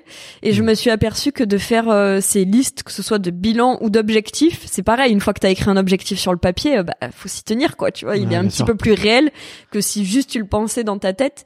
Et je trouve ça assez intéressant la différence qui existe entre voilà quand tu mets quelque chose par écrit et quand c'est juste une pensée. Ouais. Pour moi, ça rend les choses réelles et je trouve que ça a été très bénéfique, notamment au niveau de l'entraînement. Ouais. De, de coucher par écrit, voilà les mots. euh, bon bah cette semaine, je voudrais réussir euh, ma séance de fractionné euh, à battre euh, mon record perso sur 30 secondes. En C'est- plus, c'est précis, c'est clair. J'aime les faire assez précis parce que du coup, euh, forcément, hein, quand c'est précis, euh, c'est plus facile à savoir si t'as rempli ton objectif ou pas. Mais après, j'ai des trucs qui sont complètement vagues et qui n'ont des fois euh, limite rien à voir avec le sport, quoi. Genre cette semaine, j'ai envie d'être à jour dans ma comptabilité, tu vois. Genre ça peut être un objectif de vie aussi pour moi. Ouais, mais je peux, je peux Et du coup, je m'y tiens parce que voilà, je me dis non, bon allez, faut que tu fasses l'effort. Mais, euh, mais je peux comprendre. Mais effectivement, tu sais que ce que tu dis, être précis, c'est pas du tout anodin. Euh, tu vois, là, je suis en train de lire euh, un bouquin euh, qui s'appelle euh, Les antisèches du bonheur de Jonathan Lehman, et euh, il parle d'une étude, donc justement sur la gratitude et sur ce carnet de gratitude un peu euh, que qui, est un exercice que lui recommande et que qui- franchement qui est, très sympa à faire, je trouve. Et en fait, il y a des études qui ont été faites là-dessus, et plus la personne qui écrit dans son carnet de gratitude ou qui se fixe des objectifs et plus elle est précise, plus en fait euh, le, les, les effets escomptés sont euh, sont grands. Donc euh, tu vois comme quoi euh, c'est pas c'est pas anodin. Il faut faut euh, parfois mettre euh, mettre un peu de précision dans tout ça quoi. Mais trop cool, trop trop cool. Je savais pas que tu faisais tout ça en tout cas et mais ça a l'air de, de te passionner. T'as lu des des bouquins, t'as eu des sources d'inspiration. Comment est-ce que t'en es venu un peu dans dans la préparation mentale et et tout ça? Parce que tu sais en, en France, on se le dise un peu. euh, c'est pas un c'est pas un tabou de le dire, mais c'est parfois un peu sous-estimé. Parfois, on voit ça un peu trop avec de la psychologie. Psychologie égale psychiatrie. Psychiatrie égale t'as un problème. Toi, comment comment est-ce que t'as fait un peu ce, ce cheminement? Ce qui est difficile aujourd'hui, je trouve, c'est que tout de suite, quand on est athlète et qu'on va voir un préparateur mental, la première question des gens, c'est euh, mais qu'est-ce quel était ton problème? Et Ouais. j'ai horreur du fait de me dire que un préparateur mental c'est lié à un problème. Je déjà au début, moi je comprenais même pas pourquoi on me posait cette question parce que je l'ai toujours vu d'un aspect euh, voilà, euh, si tu veux être performant, bon ben ça passe par la nutrition, ça passe par l'entraînement, ça passe par tellement de différentes euh, options et le mental dans le sport c'est tellement énorme que pour moi aller voir un préparateur mental c'était plutôt dans le sens euh, ben, je vais encore m'améliorer quoi. Qu'est-ce- quels sont les aspects sur mon mental que je peux améliorer? Quels sont euh, les points faibles? Comment euh, je vais faire en place mettre en place des exercices de visualisation toujours dans le but de m'améliorer. Donc j'ai horreur de ce tabou qui est de dire ah bah t'as un problème. Non il y a pas du tout enfin il y a T'as pas besoin d'avoir un problème pour aller voir un préparateur mental. De même que t'as pas besoin d'avoir un problème pour aller voir un coach de vie. Je pense que voilà, il faut vraiment se sortir de cette idée. euh, Non, c'est juste du plus. Ça va dans le sens de l'amélioration pour moi. Enfin, je le vois vraiment comme ça. Comme euh, on n'a pas forcément besoin d'avoir un problème de poids pour aller voir un diététicien. On peut tout Mm. à fait avoir envie bah, d'améliorer encore son alimentation, d'être mieux dans sa peau. Voilà. Ouais. Donc c'est un petit peu la, la même chose sur le, le la préparation mentale. J'ai horreur de ce tabou et franchement à chaque fois euh, pas que ça m'énerve mais pas loin. mais je trouve que ça a quand même bien changé. Moi ça fait Ouais, déjà ça 4 évolue, 5 ans que voilà, je travaille euh, sport, avec euh, la même personne sur la, la préparation mentale et je trouve que déjà ça a bien évolué aujourd'hui. euh, On me pose plus la question de qu'est-ce qui cloche chez moi quand je parle de mon préparateur mental donc ça a quand même bien changé. Et, euh, mais franchement, je rebondis sur ce que tu dis, euh, et puis peut-être tu pourras me dire un peu comment est-ce que tu as commencé à travailler avec euh, avec cette personne. Mais le le effectivement, tu disais ouais. euh, est-ce que, enfin, souvent c'est associé à un problème, et euh, alors que justement, c'est quand tu dois, quand tu vas bien, je pense qu'il faut se faire accompagner pour justement essayer de reproduire ces moments où tu vas bien. Euh, typiquement, euh, comment est-ce que t'as, comment est-ce que t'as été dans l'état de flow, euh, comment est-ce que tu peux le reproduire, comment là en ce moment tout va bien dans ta vie, mais qu'est-ce qui se passe dans ta vie euh, concrètement? Ok, bah le jour où ça ira un peu moins bien, on va essayer de reproduire euh, ce cercle vertueux. Et, et c'est ça, je pense, le secret, tu vois. C'est aussi de le faire quand, quand ça va super bien et, et que tu puisses bah, vraiment capitaliser, capitaliser sur ce travail, quoi. Et, et du coup, toi, ouais, ça t'est venu, ça t'est venu comment? Ça m'est venu euh, toujours dans la quête de l'amélioration de soi. Voilà, Ouais. euh, j'avais déjà mis en place un petit peu des, des choses pour euh, progresser, et euh, je m'étais dit, euh, je pense qu'aujourd'hui t'es dans ta zone de confort, t'en sors plus vraiment. Euh, voilà, donc euh, je m'étais pourquoi pas tenter euh, l'aventure de la préparation mentale. Donc voilà effectivement à l'époque euh, c'était pas encore quelque chose qui se faisait trop. Et alors dans l'enduro VTT euh, c'était quasiment inexistant quoi. On parlait pas du tout de ça et je me suis dit pourquoi pas essayer et puis tester. Vous êtes un des sports où je pense qu'il y en a presque enfin où il y en a le plus besoin quoi. Je pense qu'il y en a besoin parce que ce que tu décrivais l'état de flow moi clairement aujourd'hui sur les compétitions ce qu'on recherche c'est l'état de fluidité et de maîtrise On parle de voilà en ces termes-là parce que quand tu es dans quelque chose que tu maîtrises et qui est fluide, t'as moins de chances de tomber, t'as moins de chances de faire des erreurs, t'es vraiment très concentré et c'est un petit peu voilà ça roule quoi. et euh, je pense que quand euh, on peut le retrouver aussi en trail ou sur d'autres sports. Cet état où euh, t'as l'impression que tu gères quoi. Genre il y a tout qui déroule il y a tout qui se passe bien. Et voilà cet état euh, un petit peu euh, de rêve pour tous les athlètes et tous les sportifs. Mais justement comment on fait pour le reproduire? C'est mmh. exactement ce que ce que tu viens de dire. Donc c'était un petit peu pour trouver les clés de comment le, le mettre en place euh, au quotidien et dans l'entraînement. Et moi, je voilà, j'avais cette volonté de me dire, ben le mental, ça fait beaucoup dans le sport. Alors pourquoi pas essayer de le travailler Et après quelques séances euh, avec mon préparateur mental, je me suis aperçu du gain. Et le gain a été assez énorme. Vraiment, ça, ça a changé beaucoup de choses. Et ne serait-ce que de prendre du recul sur son entraînement, sur sa vie, sur ce qu'on fait. C'est hyper intéressant et c'est pour ça que je pense que ça peut apporter à tout le monde. Peu importe ce qu'on fait, hein, euh, sportif ou pas sportif. Euh, voilà, peu importe sa carrière, peu importe son métier, euh, ne serait-ce que de prendre du recul sur sa situation, c'est hyper intéressant et comme tu le disais, que ça aille bien ou que ça aille pas. Dans les deux cas, ça permet, je pense, de débloquer beaucoup de choses et pour, enfin, je pense sincèrement que l'apport est hyper intéressant. Ouais, ouais, ouais, mais je suis, euh, je suis, je suis tout à fait d'accord. Et euh, et euh, ça a l'air de, bien te plaire. Est-ce que à côté, t'as essayé de le compléter par de compléter ce travail justement avec des lectures, avec des, des, sources d'inspiration, des documentaires, des rencontres Comment comment est-ce que tu t'es euh, auto-formé? Parce que je crois j'ai cru comprendre que tu avais euh, cherché aussi d'autres outils un peu à droite à gauche. Alors je j'adore lire, euh, j'aime lire des ouvrages sur tout et n'importe quoi clairement et un petit peu comme dans le sport ou dans les études dès que je fais quelque chose, je le fais pas à moitié donc si je décide que mon sujet du moment c'est la nutrition, je vais être capable de lire une dizaine de livres sur la nutrition. Si euh, ça va être euh, tout ce qui est facteur psychologique, bon bah c'est parti, je vais lire des ouvrages. J'aime euh, piocher à droite à gauche. après voilà, il y a des ouvrages où à la fin du livre, je me dis bon ben non, là ça me parle pas, je me suis pas reconnue là-dedans. Et inversement, je vais tomber sur des livres, je vais me dire mais ça c'est ma bible quoi. J'adore, je, je, je, retrouve tout ce que je suis venue chercher comme information. Et voilà, donc euh, ça peut me prendre. Euh, je, je pars euh, là, typiquement, le dernier ouvrage que je suis allée acheter, c'est sur. Je prends quelques noms.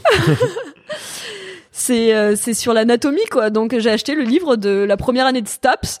Okay. Donc le truc purement scolaire quoi. Clairement c'est l'horreur à lire, tu vois. c'est que des termes hyper complexes. Mais du coup je prends mon temps, je prends ma petite feuille, je note, voilà. Et j'aime j'aime comme ça apprendre plein de choses c'est hyper intéressant et je pense que ça permet toujours de se faire aussi en opinion. Ouais, ouais, bien sûr, il faut. Euh, puis c'est ouais, ça ouvre l'esprit, euh, je pense, euh, et c'est c'est vachement bien de d'avoir ça.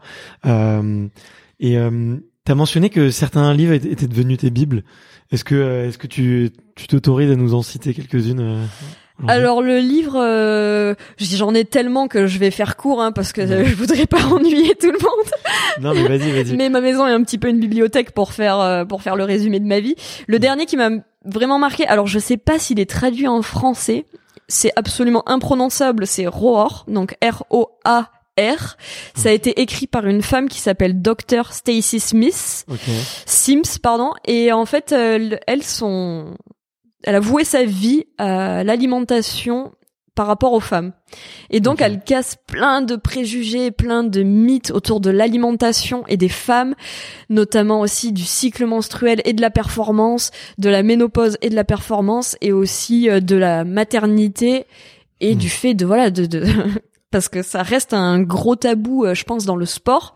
Et elle, elle vraiment, elle casse les codes et euh, elle a une expertise énorme sur le domaine et j'ai trouvé ça absolument passionnant parce que c'est pas des ouvrages euh, qu'on trouve tous les jours.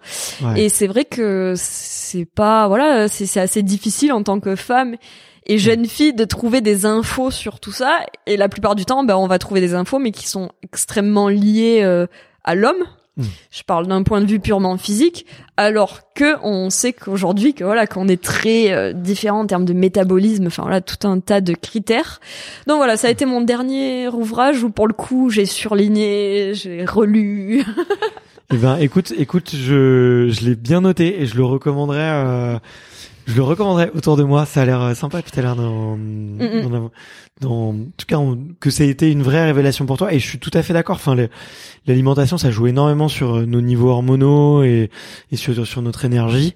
Euh, tu vois. Euh, c'est pas c'est pas pour euh, c'est pas pour rien que certains aliments sont considérés comme aphrodisiaques par exemple tu vois donc c'est que ça a une directe une directe influence donc euh, je suis pas hum. étonnant que enfin je suis pas du tout étonné qu'il y ait des des influences sur la- l'alimentation et sur euh, aussi le cycle et sur l'énergie d'une femme aussi quoi Mais je pense qu'au-delà de ça, euh, il y a vraiment eu une évolution par rapport à ne serait-ce que quelques années. Je veux dire, voilà, je suis pas, je parle de ça comme si euh, j'avais 40 ans, mais j'en ai que 27.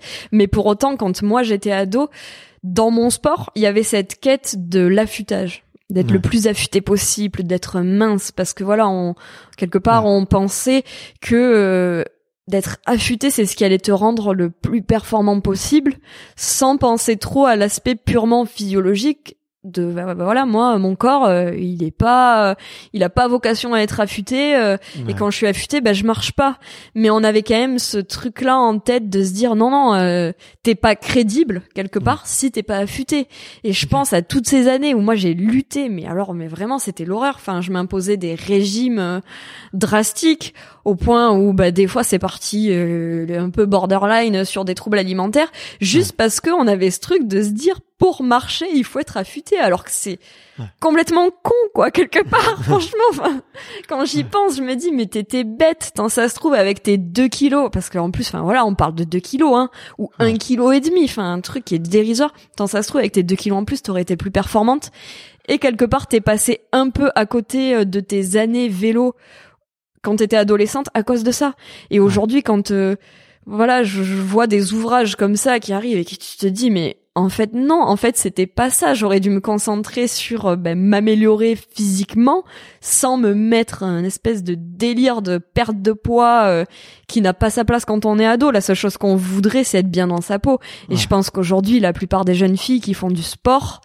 ont encore du mal avec euh, cette espèce de tabou autour du poids et on sait que voilà quand en tant que fille à l'adolescence il se passe tellement de bouleversements dans son corps que si Ouais. on se rajoute une pression supplémentaire avec des régimes euh, c'est hyper néfaste et Ouais. voilà j'aurais juste aimé euh, me rendre compte de tout ça un petit peu plus tôt et c'est pour ça qu'aujourd'hui, ben, j'en parle beaucoup dès que je rencontre euh, des, des, des- jeunes filles, de leur Ouais. dire non, non, toi, focalise-toi sur t'éclater dans ton sport, te faire plaisir, être Ouais. performante, mais va pas dans le délire de voilà, Ouais. reste naturel. euh, bien entendu, si le poids est une question de santé, ça c'est encore autre chose. Mm. Mais je veux dire quand euh, moi c'était juste quelques kilos et quand je vois que au contraire, franchement, je me suis bouffé le cerveau euh, pour rien Ouais. faut pas que ça de, ça aille dans cette ampleur là voilà donc c'est juste je trouve qu'aujourd'hui il y a une vraie évolution là-dessus on commence à- après les réseaux sociaux jouent un rôle énorme mais c'est génial de sortir de tous ces préjugés euh, liés euh, Ouais. à la femme et au sport euh. ça casse enfin on casse enfin les codes Bah écoute, euh, ouais, je suis d'accord avec toi. Bah, l'épisode qui vient de sortir là sur Extraterrien, c'était avec euh, Lia Bavoil, qui est euh, record du monde, euh, enfin, qui est record woman du monde de, de squat et de deadlift et de force athlétique. Donc tu vois, elle a euh, pour soulever euh, 230 kilos au squat, euh, t'imagines qu'elle doit non avoir. euh, j'imagine pas non c'est tu vois, elle a, elle, a, impressionnant elle a une masse musculaire euh, qui est vraiment vraiment impressionnante.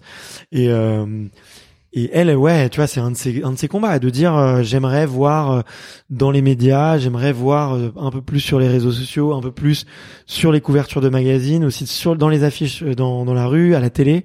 J'aimerais voir un peu plus euh, des euh, tout simplement en fait des des femmes musclées quoi, ou des femmes puissantes, des femmes qui sont fortes, mais pas fortes dans le sens de, de leur carrure, mais juste fortes dans le sens de leur poigne, quoi. Et, et, euh, et avant tout la, la poigne, tu vois.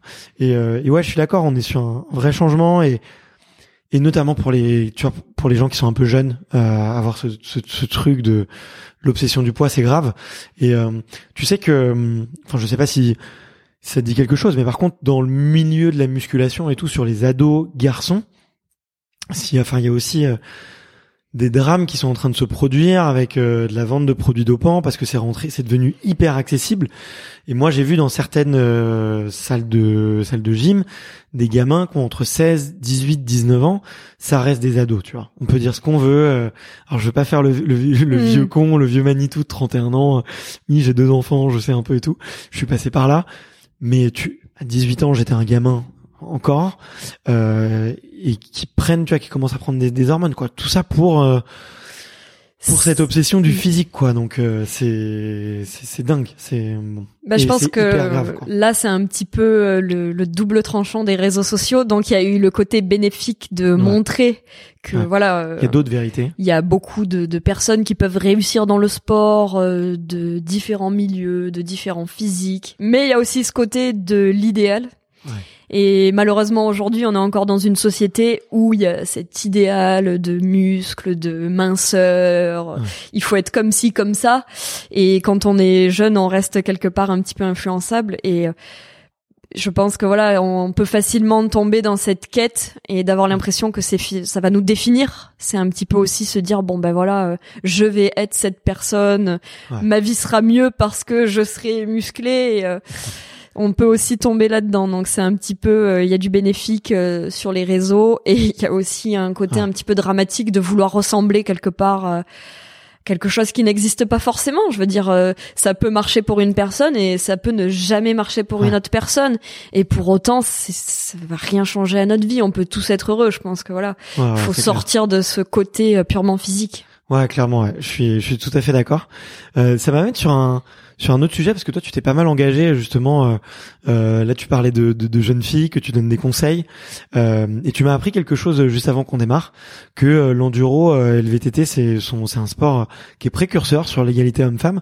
Est-ce que tu pourrais me dire qu'est-ce qui a été fait justement pour un sport plus égalitaire, plus, plus équitable? Euh, Je suis très curieux de savoir tout ça.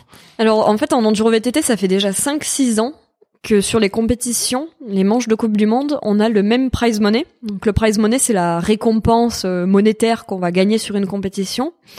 On peut demander combien c'est si c'est pas indiscret? Alors c'est assez variable, c'est pas des sommes astronomiques. Hein. On n'est pas sur le football, donc si euh, on gagne une manche de Coupe du Monde, c'est 1000 euros. Ok. Ce qui peut paraître euh, mais c'est peu- rien par Ben oui, je sais, la- ça peut paraître dérisoire, mais vélo, mais, vous oui, déplacez je- et tout. Ok. mais voilà, ça reste une somme euh, qui permet voilà de, de- de se financer euh, si on débute ou euh, voilà de- d'avoir un petit extra et ça reste euh, sympa d'avoir petite récompense quoi. Bien sûr. Mais du coup, ça fait six ans que c'est égalitaire entre les hommes et les femmes. Donc c'est 1000 euros pour les hommes, c'est 1000 euros pour les femmes et ainsi de suite sur le déroulé des récompenses. Et ils ont poussé plus loin. Donc euh, ça voilà, c'est bien. Mais pour moi, c'est c'est un beau truc déjà. Ouais. ça donne le ton, Ouais. mais ce qui est hyper bien et qui pour moi devrait être fait dans beaucoup plus de sports, c'est qu'ils ont mis un point d'honneur à respecter la parité dans la couverture médiatique. Donc c'est-à-dire que lorsqu'il y a une vidéo de résumé de compétition, Ok. il faisait en sorte que si la vidéo c'est 20 minutes, il y aura 10 minutes où on verra des femmes à l'image et 10 minutes où on verra des hommes à l'image. Et idem pour les photos. S'il y a tant de photos euh, d'hommes, il y aura tant de photos de femmes. Et en fait, le fait de quelque part respecter cette couverture médiatique, c'est ce qui fait que les sponsors se disent non mais attends, euh, ok je vais payer des mecs, mais là regarde les petites nénettes, on les voit et ça soude, ça envoie. Ouais. Donc moi, pourquoi ne pas partir aussi sur la couverture des femmes? Et en fait, en instaurant cette parité médiatique, ils ont réussi à instaurer quasiment Ouais. alors, je dis quasiment parce qu'on n'est pas sur quelque chose de parfait, ça, ça demande encore un peu de temps, mais au niveau des sponsors. Donc aujourd'hui, il y a, il y a pas mal de femmes qui sont sponsorisées. Quand je dis sponsorisées, c'est parce qu'on est sur un quelque chose de hors fédération. On est un Ouais. sport. euh, je prends l'exemple avec euh, l'Ironman pour euh, le triathlon. Souvent, voilà, nous c'est un, circuit un petit peu privé, Ouais. donc le sponsor joue un rôle primordial. C'est-à-dire que si tu veux être pro, Ouais. ça passe uniquement par le sponsoring. Et du coup, ça a permis voilà à beaucoup de femmes d'être sponsorisées et d'en vivre. statut euh, athlète pro en tout cas en France et du coup professionnel ça veut dire d'être rémunéré et de pouvoir faire ça C'est ça, le, le, le statut d'athlète professionnel en enduro VTT, ça passe par euh, la rémunération des euh, sponsors. Et Ouais. du coup, si tu veux, euh, par exemple, ben, faire une saison en enduro, il faut aller chercher des sponsors pour te financer et ainsi de suite. Ouais. Donc ça passe, voilà, beaucoup par euh, l'aspect médiatique. Et grâce c'est ça, à... ça qui est hyper Mm, mm. intéressant, c'est que du coup, ceux qui ont imposé ça sur les médias, c'est les, les World Series, c'est ça? C'est ça, c'est les Enduro World Series, Ouais. ce sont les organisateurs des manches de Coupe du Monde d'enduro VTT. Donc c'est comme si, euh, allez, pour euh, comparer avec le foot, ça c'était la FIFA par exemple, euh, qui va imposer du coup ce price money, qui impose le temps le temps médiatique. Ça se reporte du coup sur vous, euh, et du coup ça se reporte aussi sur les sponsors, qui vont avoir aussi autant intérêt à investir sur vous, parce que en fait vous avez autant d'espace médiatique de la part des compétitions. Donc c'est comme si demain on avait euh, tous les matchs de foot de l'équipe de France féminine qui passaient à la télé. Euh, bon alors on sait pas les audiences peut-être qu'elle qu'elle ferait, mais en tout cas elle serait là et elle ferait des, elle ferait une- Mm, mm. fortement une bien meilleure audience que tous les matchs qui sont pas qui sont pas rediffusés. Et du coup bah ça animerait les sponsors à tout simplement à mettre euh, à annoncer sur du football et voilà. Mm, mm. Ok. Bah, donc c'est un cercle part, vertueux et donc ça doit partir des médias. Et là ça, ça me parle enfin des médias ou des organisateurs, mais euh, en tout cas ça me parle, tu vois. Et je te disais que j'avais fait l'effort pendant deux ans d'avoir une parité absolue sur le podcast et que ces six derniers mois je m'étais euh, un peu laissé euh, en embarquer. Et ben je le dis bon c'est bon c'est terminé c'est résolu. On revient à une parité absolue. euh, Et on va vérifier. et, et on va vérifier exactement. Euh, donc euh, oui oui non il faut faut se mettre cette pression là et il faut se l'imposer. Tu vois moi je l'ai fait pendant deux ans je me le suis imposé. J'ai arrêté euh, de me poser la question et tout de suite tu vois. c'est- Alors, faut pas que ça devienne quelque chose, voilà, faut que ça reste assez naturel. Mais là où ça a été hyper intéressant, c'est que bon, on est un petit sport, donc forcément c'est plus facile à mettre en place que si on prend le football ou le tennis, bi- bien qu'en tennis la parité soit quand même euh, quasiment totale. Mais en fait, c'est juste d'avoir pu constater les, les bienfaits euh, de, de ce cercle. Et c'est-à-dire que du coup, les organisateurs des compétitions ont joué le jeu. Derrière, les médias ont joué le jeu. C'est-à-dire que sur les, les résumés, euh, sur les plus grands sites spécialisés de VTT, on retrouvait des images euh, quasiment, voilà, pareil, autant de femmes que d'hommes sur le- les résumés, et ainsi de suite. Et en fait, ça a permis de, de créer euh, cette espèce de cycle, mais qui est allé jusqu'aux aux audiences et jusqu'aux personnes qui font qu'aujourd'hui, ben, la course femme est quasiment, enfin, est autant suivie que la course homme en enduro. Donc euh, voilà, génial. ça a poussé jusque là et euh, c'est ce qui fait qu'aujourd'hui on a un sport euh, où on peut dire que les femmes ont vraiment une place de plus en plus. Alors le le- l'accès au monde professionnel est toujours difficile, mais comme dans n'importe quel sport, Ouais. mais ça se développe et aujourd'hui on voit en VTT euh, une espèce de nouvelle vague de femmes qui déboîtent tout, notamment en freeride. Donc le freeride, les gens peuvent peut-être connaître la Red Bull Rampage, qui est un événement euh, un petit peu iconique en VTT. Le freeride, concrètement, euh, c'est aller sur des terrains, euh, des Mm. versants de montagnes brutes et sauter des barres euh, rocheuses. J'ai interviewé Antoine Bizet, euh, Voilà. le, le français deuxième Exactement. au Rampage. Il faut écouter cet épisode, il est incroyable. Et du coup, on a affaire à, face à un mouvement de nénettes qui font. des barres rocheuses de 15 mètres, enfin, mais des trucs de malade. Et voilà, le sport va vraiment, enfin, le VTT du moins va vraiment dans la bonne direction. Ouais. Et c'est hyper cool de pouvoir constater euh, tout ça et quelque part d'en faire partie aussi. Bah ouais ouais ouais franchement bah c'est cool non mais surtout de voir que ça marche. Euh, il faut toujours des bons exemples, tu vois, pour se rendre compte que euh, en fait on peut avoir des, des, des, des préjugés, tu vois, sur une façon de de gérer euh, une situation un peu déséquilibrée. Et en fait, en essayant, bah, c'est là qu'on se rend compte en fait des vertus de les, les vertus du système et à quel point euh, bah, ça peut être intéressant. Et tu sais qui euh, là on- du coup on a mentionné les World Series, mais tu sais quelles sont peut-être les personnes vraiment qui qui euh, qu'on qu'on poussé pour que ça se mette en place? Parce que j'aimerais bien leur rendre tu vois leur rendre leur rendre hommage euh, si on si on a leur nom. Et puis moi aussi ça m'intéresse de savoir euh, qui sont ces gens-là et pourquoi pas les interviewer. Parce que euh, je pense qu'il faut être vraiment vraiment précurseur aujourd'hui pour euh, pour faire ce ce type d'acte symbolique alors qui peut être effectivement peut-être plus facile sur un sport euh, moins médiatique avec des sommes d'argent peut-être moins moins conséquentes. J'imagine que tu vois sur le football, Ouais, ça doit être encore d'autres enjeux. il devait y avoir les mêmes droits télé, euh, tu vois, sur euh, les deux championnats. Qu'est-ce qu'on fait? On supprime sur les hommes ou on augmente les femmes? Ou t'équilibres les deux? Tu, fais- tu fais quoi?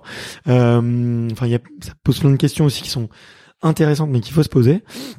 Et du coup, ouais, excuse-moi, je j'ai digressé, mais du coup, est-ce que tu sais un peu plus comment ça s'est mis en place et qui l'a mis en place? En gros, les Enduro World Series, qui sont les manches de Coupe du Monde de VTT, sont, se sont créés euh, suite à l'union, plus ou moins, des trois euh, pères créateurs de l'enduro euh, dans leurs pays respectifs. Donc Chris Ball, qui est écossais.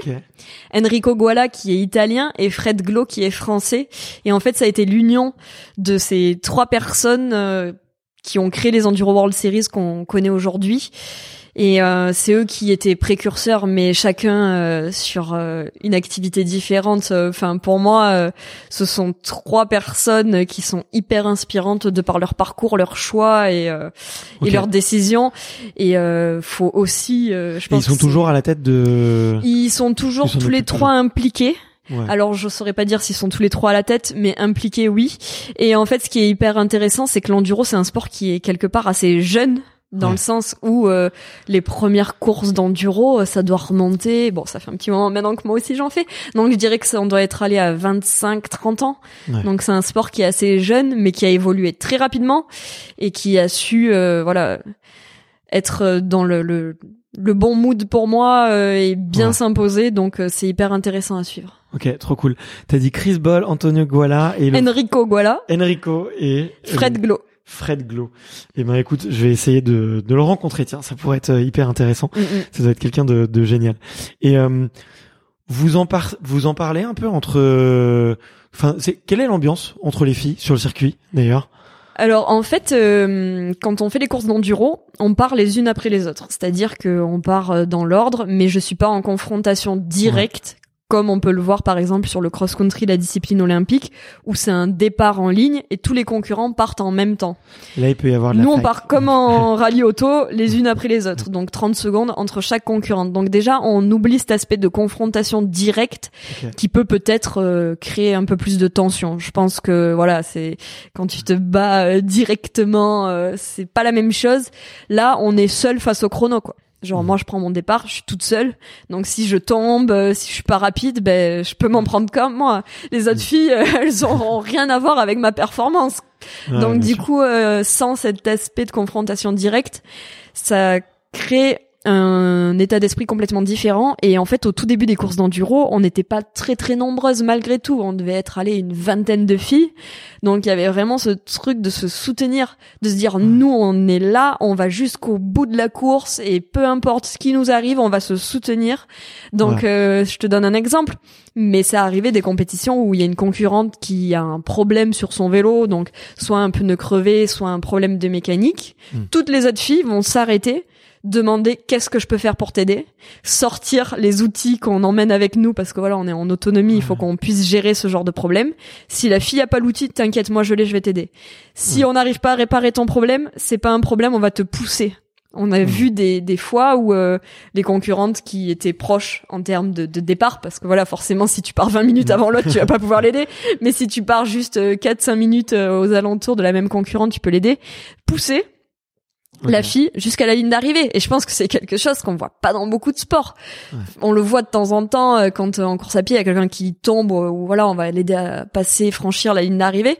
Mais nous, ça va assez loin. Ça va même si par exemple, je sais pas, il y a une concurrente qui a pas pris assez à manger avec elle pour la, jour- la journée de course. On le voit. Ben, Est-ce que tu veux une barre de céréales? Est-ce que tu veux un gel? Euh, Moi, j'en ai plus. Je t'en donne. Et ensuite, il y a aussi le fait de s'encourager. Donc, euh, avant les départs de spécial, on s'encourage toutes mutuellement. Donc, euh, je trouve ça formidable. Je, la- je sais ouais. pas si la fille qui part devant moi, je vais être là, je vais aller, allez, allez, allez, vas-y, fonce. On est toutes euh, mutuellement euh, respectueuses l'une de l'autre en tant qu'athlète. On Ouais. sait que si on est là, c'est parce qu'on a travaillé vraiment dur et qu'on est toute prête. Et on sait aussi qu'ensuite, c'est entre nos mains, quelque part, la performance. Et demain, le fait de pas encourager ma concurrente, euh, je pense pas que ça va changer euh, quoi que ce soit à ma course.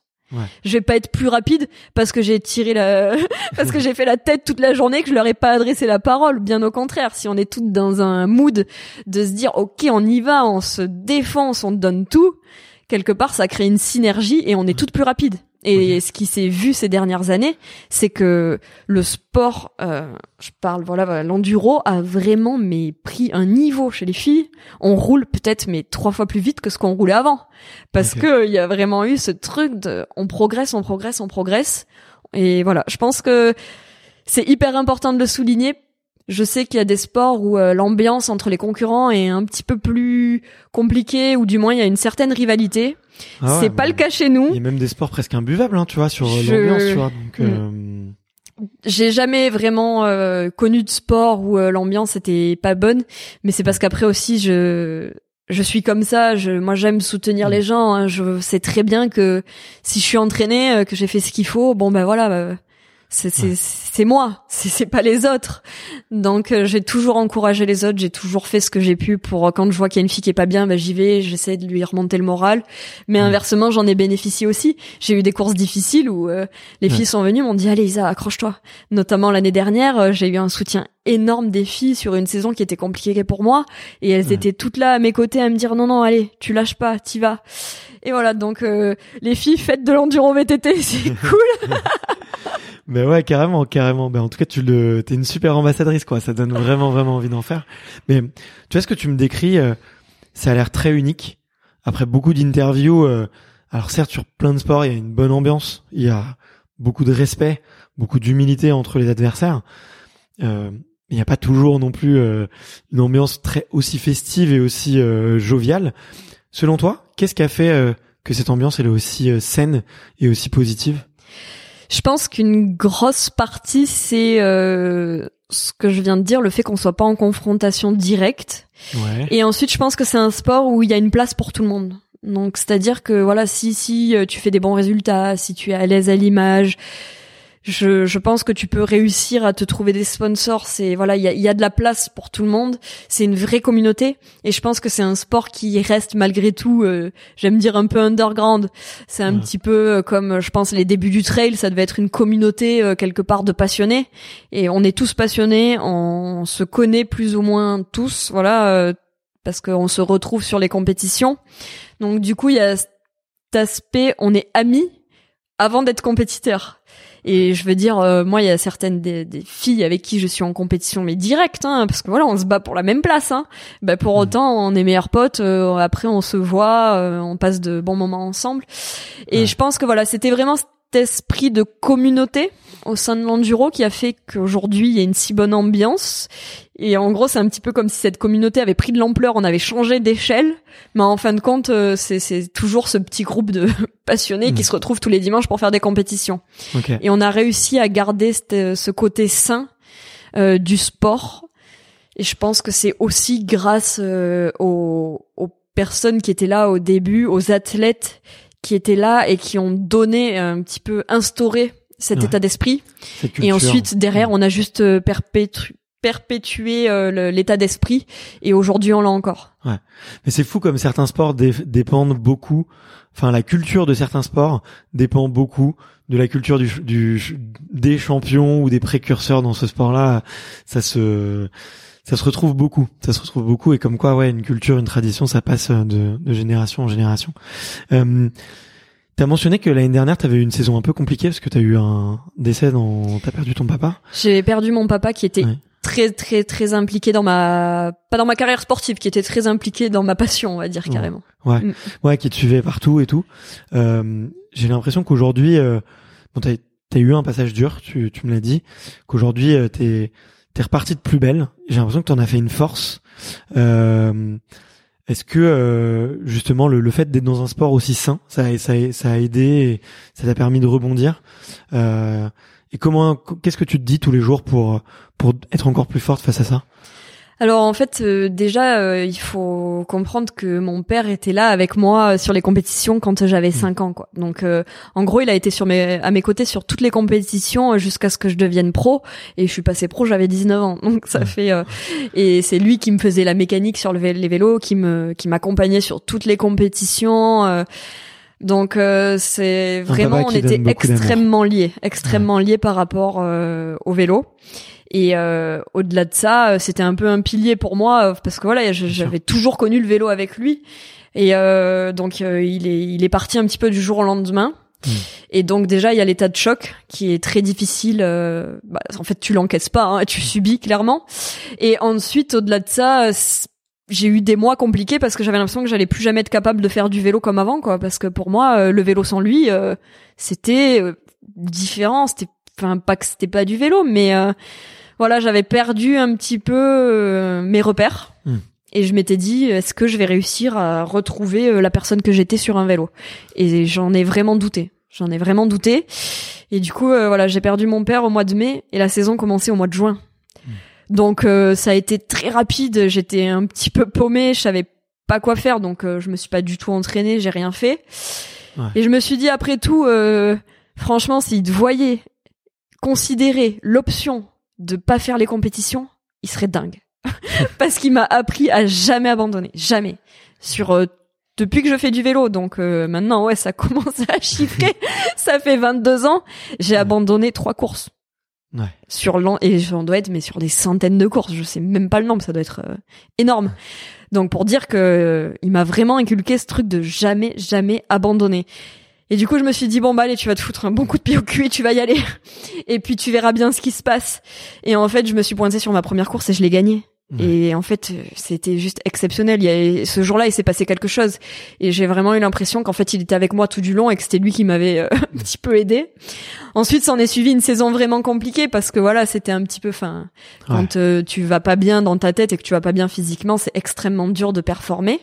Ouais, tu peux avoir ce coup d'éclat un peu. Euh, c'est ça. Là, c'était ça. C'était dernière ressource mm. d'énergie, mais après, exactement. C'était C'était quelque part toute cette colère que mmh. j'avais en moi qui a explosé ce jour-là, qui a fait que j'ai gagné. Et ensuite, ça en est suivi vraiment voilà des, des courses compliquées. Mmh. Mais j'avais tellement les filles, enfin les, les, concurrentes euh, à mes mmh. côtés. Elles ont été mais exceptionnelles. Enfin moi j'aurais, je savais que voilà, bah, c'est mes copines qu'elles allaient m'aider, mais on reste concurrentes. Et l'année d'avant j'avais gagné toutes les manches du circuit en 2019. Enfin la, la, dernière année on avait pu faire les compétitions, donc euh, je veux dire voilà, ça reste euh, des compétitrices et vont me soutenir, mais pas au point de. Je m'étais dit qu'elles allaient pas être au point de vraiment m'aider euh, de A à Z. Et en fait, si, elles ont été là du début à la fin, sur toute la saison. À chaque fois que j'ai pas été bien, euh, elles ont su trouver les mots, elles ont su euh, me remotiver, me remobiliser. Et je pense que c'est ce qui fait que je suis allée au bout, enfin que j'ai été en capacité d'aller au bout de cette saison de Coupe du Monde. C'est parce que le sport dans lequel j'évolue est hyper bienveillant. Ça te faisait du bien, quoi. C'était pas, c'était un une bouffée d'air ou une façon de, de prendre le truc difficile, mais j'ai un petit peu, au bout d'un moment, basculé dans l'état d'esprit de il faut que j'aille jusqu'au bout. Ouais. Voilà, faut pas que je baisse les bras parce que baisser les bras, euh, déjà de une, c'est pas ce que mon père aurait voulu, c'est pas moi, et euh, il faut à un moment donné, ben voilà, affronter un petit peu la situation et se dire euh, ok bon ben ouais, je fais pas les résultats que je fais d'habitude, et alors? Je veux dire, mm. ça reste des résultats. Euh, c'est pas ça qui va définir euh, le reste de ma vie. Et quelque part, je m'étais dit euh, que c'était le, le, moment le plus difficile pour moi de toute ma vie. Clairement, cette mm. année-là, ça a été la plus difficile de toute ma vie. Et je me suis dit que dans l'adversité, j'allais réussir à quelque part trouver des enseignements, trouver des forces, mais aussi trouver mes limites. Me dire bon bah là, là tu vas trop loin quoi là lève le pied parce que c'est pas bien ce que tu fais pour toi. Et je l'ai trouvé voilà il y a eu des moments où bah, je me suis pas entraînée pendant je sais pas moi peut-être deux mois parce que c'était trop et que j'ai compris qu'il fallait aussi respecter son corps respecter son mental et reconnaître les moments où euh, non là faut lever le pied. Donc euh, en, quelque sorte euh, je j'ai je vais pas dire que j'ai trouvé du bénéfique hein, parce que franchement c'est pas enfin voilà on peut jamais dire ça d'une telle situation. Mais je pense qu'il faut faut toujours prendre les choses euh, comme elles viennent et mm. euh, ça m'a permis de, de ouais d'en apprendre plus sur moi d'en Mm. apprendre plus aussi sur euh, le côté euh, mental, le côté émotion, le côté gestion de tout ça. Et j'ai surtout eu le déclic de comprendre que non, mon histoire avec le vélo, elle était pas finie, que c'était Mhm. juste différent et que je pense que mon père sera toujours fier de moi euh, Mhm. malgré tout euh, de, de mes choix de carrière et de ce que je fais. Et euh, j'ai eu le, le la chance d'être soutenue par euh, mes sponsors dans cette épreuve qui était hyper dure, et notamment La Pierre, qui est une marque de vélo française, qui est mon sponsor principal. Et en fait, euh, à la fin de l'année, on a eu, euh, on a fait euh, une espèce de, de grande euh, réunion euh, pour l'anniversaire de la marque. Et euh, je leur ai dit, quoi, j'ai eu l'impression, enfin moi, pour moi, j'allais plus jamais retrouver la fierté que je voyais dans les yeux de mon père quelque part. Ouais. Et je leur ai dit, aujourd'hui, j'ai eu l'impression que vous étiez tous avec moi sur chaque course et qu'ils étaient tous fiers de moi. Et ça m'a vraiment fait chaud au cœur. J'ai retrouvé ce, ce sentiment-là et ça m'a fait du bien, voilà, d'être soutenu, encouragé.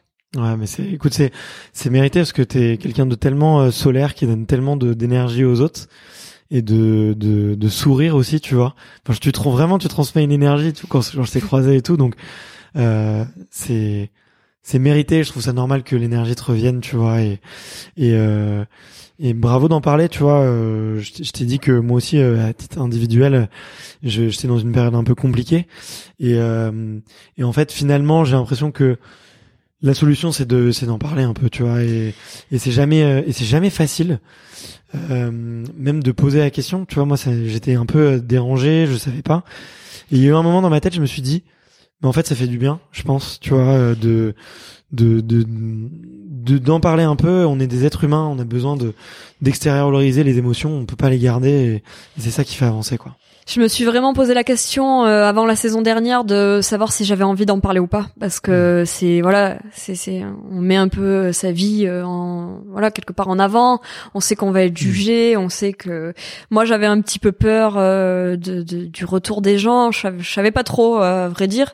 Et d'un autre côté je me suis dit euh, t'as toujours parlé de tout t'as toujours été honnête avec tout le monde. Pourquoi tu voudrais pas parler d'un truc euh, qui est euh, voilà qui est aussi un ouais, important dans ta vie, quoi, un basculement immense. Et ça touchait à mon côté, j'aime pas dire quand ça va pas. Et je pense que beaucoup de personnes ont du mal à avouer euh, ben, les moments où c'est plus difficile, quoi. Mais euh, d'un autre côté, euh, je veux dire, je connais personne qui a eu une Mm. vie parfaite de A à Z où il s'est jamais rien passé, où il y a jamais eu d'épreuves à affronter et peut-être qu'il y en a qui ont plus de clés parce qu'ils sont passés par là avant toi donc euh, ça a été le, le déclic et je me suis dit bon bah allez je, je- je vais en parler bon ça n'a pas été euh, forcément quand euh, au tout début j'ai j'ai- j'ai eu peur enfin je, je savais pas voilà les retours des gens et en fin de compte il y en a beaucoup qui étaient passés par là avant moi Ouais. et qui m'ont donné des conseils qui ont tout changé qui ont vraiment tout changé et qui m'ont fait un bien fou, qui ont su trouver les mots parce que eux-mêmes avaient vécu cette expérience.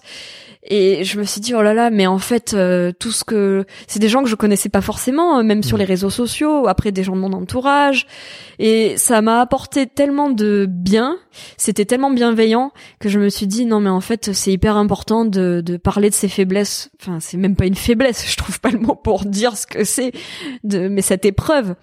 Et Mm. en fait euh, ça apporte beaucoup. Et je pense que voilà, il faut euh, réussir à s'ouvrir. Après, euh, voilà, on est tous différents. Ouais. On est tous différents dans ces épreuves-là. Il faut juste respecter le choix de chacun, respecter le rythme aussi. Moi, j'ai Mm. eu le truc de me dire, mais est-ce que je vais pas trop vite? Parce que voilà, être sur le vélo euh, quasiment euh, deux mois, un mois après euh, une telle Ouais. épreuve, est-ce que c'est pas trop rapide? Et de notre, notre côté, je me suis dit, t'es toujours à 100 à l'heure, c'est ton rythme. Donc Ouais. pourquoi pas? Et voilà, d'avoir ce regard-là. Et après, souvent, j'ai entendu dire, enfin, des choses dures que je comprenais pas avant parce que j'étais pas passé par là. Et j'ai déjà vu des gens qui disaient euh, non mais voilà c'est bon ça fait deux ans euh, passe à autre chose. quoi. Mais non non en fait euh, ça peut prendre deux ans ça peut prendre cinq ans ça peut prendre dix ans. Je pense qu'on a tous des vitesses différentes face au deuil ou face à une épreuve de la vie Ouais.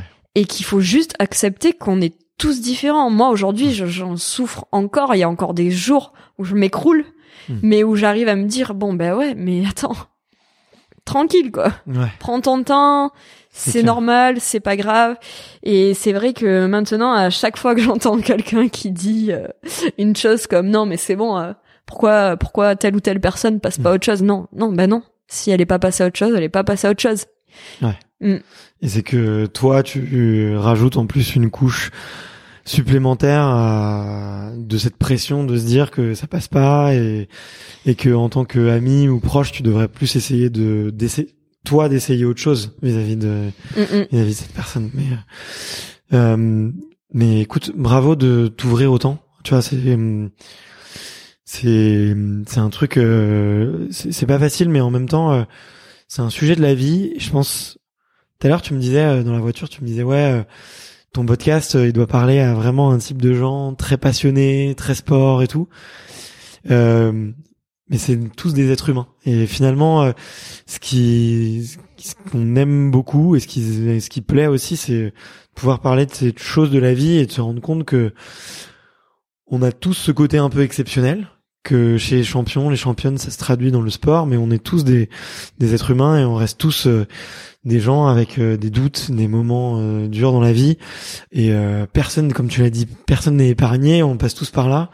Et, euh, et ça fait bien, tu vois, aussi de pouvoir euh, peut-être un peu euh, en parler et pas se mettre trop la pression par rapport à ça, quoi.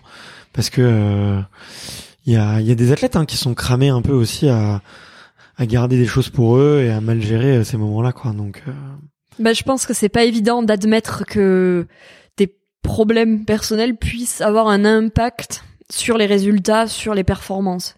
Mais je veux dire, à un moment non, donné, euh, mais- non, non, mais je pense qu'il y a des athlètes qui ont encore du mal à, voilà, à le reconnaître et à l'admettre. Mm. Je veux dire, moi, je, je vais pas mentir, il y a eu des compétitions euh, l'année dernière où quand euh, je terminais sixième, voilà, des résultats que que je fais pas trop en temps en temps normal, je, je me disais mais qu'est-ce qui va pas chez toi? Pourquoi t'arrives pas à mettre ça de côté et euh, juste sur la course euh, mais en fait non, non, ça marche pas comme ça. Le mental, il est beaucoup trop lié à notre vie, à qui on est, à notre personnalité. Et quand euh, ça va pas, ça va pas. Mm. Et je pense qu'il y a des athlètes qui ont également la pression vis-à-vis des partenaires, des sponsors. Je sais qu'il y a des athlètes qui aujourd'hui ont encore des contrats où euh, il y a des euh, des performances. Enfin, au-delà de la performance, c'est des résultats à respecter. Sans quoi, ils savent que leur contrat peut être euh, amené à se terminer. Donc je Ouais. pense que, enfin, quand t'as une pression telle sur des résultats, enfin, et qu'il t'arrive quelque chose, peut-être que la première façon de gérer, c'est de Mm. se dire non, j'en parle pas, je mets ça sous le tapis et si c'est bien caché, peut-être que ça va passer. Et je Mm. pense que bah malheureusement, euh, ces, ces athlètes là qui euh, Ouais. ensuite, comme tu dis, euh, sont cramés, euh, passent à côté euh, de grands rendez-vous. Et enfin, en tout cas pour moi, ça a jamais fonctionné d'essayer de mettre les choses euh, de côté et parce que voilà, je suis trop. euh, je veux dire, la personne que je suis sur le vélo, c'est la personne que je suis dans la vie tous les jours. Mm. C'est trop lié les deux pour que je puisse me mentir quelque part. Ouais, bien sûr. Ouais. J'ai un peu cette fascination effectivement pour les gens qui arrivent à, à des fois cacher euh, quelque chose de d'aussi gros euh, et euh, et en fait tout le monde. Enfin, je, moi je, je vois pas. Je, ça serait impossible. Je suis un peu comme toi. euh, tu vois. euh, J'avais. Tu t'avais entendu parler du syndrome euh, Tiger Woods. Tu vois? Bon, c'est un peu. Lui, c'est un peu particulier. C'est lui, il a eu des problèmes avec sa femme et d'un seul coup tout s'est effondré et il faisait semblant que tout allait bien et en fait euh, c'est quelques mois après qu'on a appris que en fait euh, euh, bon il avait des soucis d'ordre perso je, je suis pas du tout là pour juger j'ai pas envie d'entrer dedans parce que c'est pas voilà c'est je, je, ne sais absolument rien de, de sûr dessus. Euh, il y a eu beaucoup de suppositions aussi. Euh, mais tu vois c'est l'athlète il s'est complètement déréglé euh, en voulant cacher ce truc. Et c'est finalement le jour où où l'abcès a crevé et qu'il peut en parler qu'il se passe un peu de, de il se passe des choses que lui il revient euh, comme un phénix tu vois qui renaît de ses cendres quoi. Alors que il était vraiment au fond de de sa carrière quoi. Donc euh, comme quoi euh, oui ça ça marche ça enfin même les plus grands n'arrivent pas à cacher toujours le truc quoi euh, Non, je pense qu'après, au-delà de ça, il faut être toujours honnête envers soi-même. Enfin, moi, je suis vraiment euh, un petit peu la philosophie de vie. Il faut être droite euh, dans ses baskets. Il faut, voilà, toujours être euh, honnête avec tout le monde. Et je pense que de communiquer, c'est la meilleure façon de le faire. Et je Ouais. pense qu'il faut pas se mentir. Et euh, voilà, on a tous à y gagner à être euh, assez transparent. Sauf si, bien entendu, on n'est pas à l'aise avec euh, avec l'idée d'en parler. Mais voilà, en tant qu'athlète, euh, on a déjà tellement de pression que s'il faut se rajouter la pression de cacher, enfin, pff, pour moi, c'était pas envisageable. ok est-ce que t'as un un mantra? T'as une phrase euh, que tu te répètes souvent. Euh, T'en as mentionné J'ai- quelques-unes quand même, mais euh, J'en ai beaucoup et euh, ça ça revient assez souvent. Et euh, après euh, c'est c'est si j'en ai une qui me revient vraiment qui est un petit peu euh, qui est un petit peu là pour moi, c'est à cœur vaillant rien d'impossible.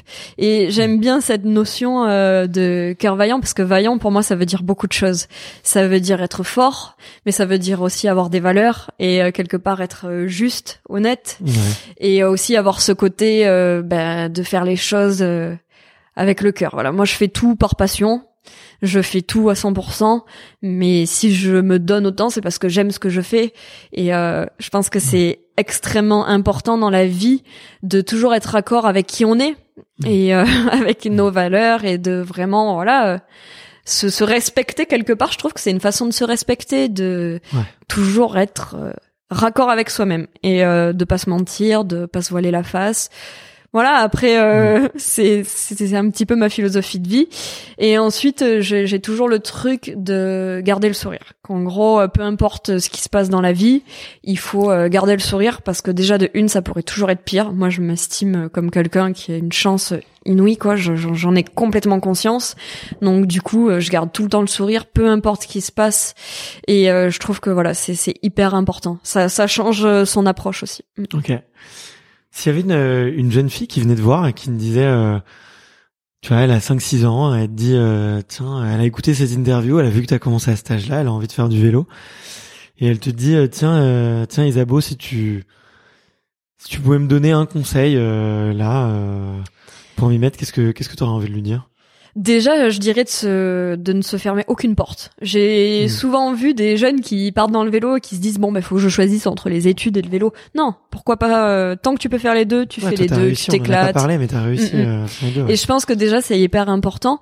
Et en fait euh, aussi de, de se laisser un petit peu porter en quelque sorte par le sport. C'est-à-dire que si ça te plaît, si tu te fais plaisir, et ben fais-en plus. Euh, Si ça te plaît un petit peu moins, tu sais pas, bah t'en fais un peu moins. Et vraiment de s'écouter, de se respecter. Et je pense que voilà, ça serait le, le, le principal conseil. Et en fait, je mets la notion de plaisir au centre de tout, parce que je pense que le sport, ça reste tellement dur. Alors être euh, en plus sportif pro, ça c'est encore autre chose. Mais déjà à la base, chez les enfants, j'ai vu trop de jeunes. euh, Ouais, se faire mettre la pression par les parents ou se mettre la pression eux-mêmes. Mhm. Et en fait, non, euh, le vélo, ça reste un sport qui est cool. Faut se faire plaisir. Mais ce qui est marrant, c'est que c'est exactement le même conseil que je donnerais à demain à un adulte qui vient me voir et qui se met au vélo. Je lui dirais, mais Mhm. vas-y, prends ton vélo, fais-toi plaisir. Et puis laisse-toi un petit peu porter. Aujourd'hui, t'as fait une sortie longue, ouais, bah c'est cool. Euh, t'as fait une sortie, t'as pris ton vélo, t'en as fait qu'une demi-heure, ouais, bah c'est pas grave. La prochaine fois, t'en feras plus. Enfin voilà, de se respecter, de se laisser porter et surtout de kiffer, c'est le plus important. Ok, cool. Euh, on a beaucoup parlé de kiff, de plaisir, d'alignement et tout. Euh, à quoi ça ressemble une journée parfaite pour toi?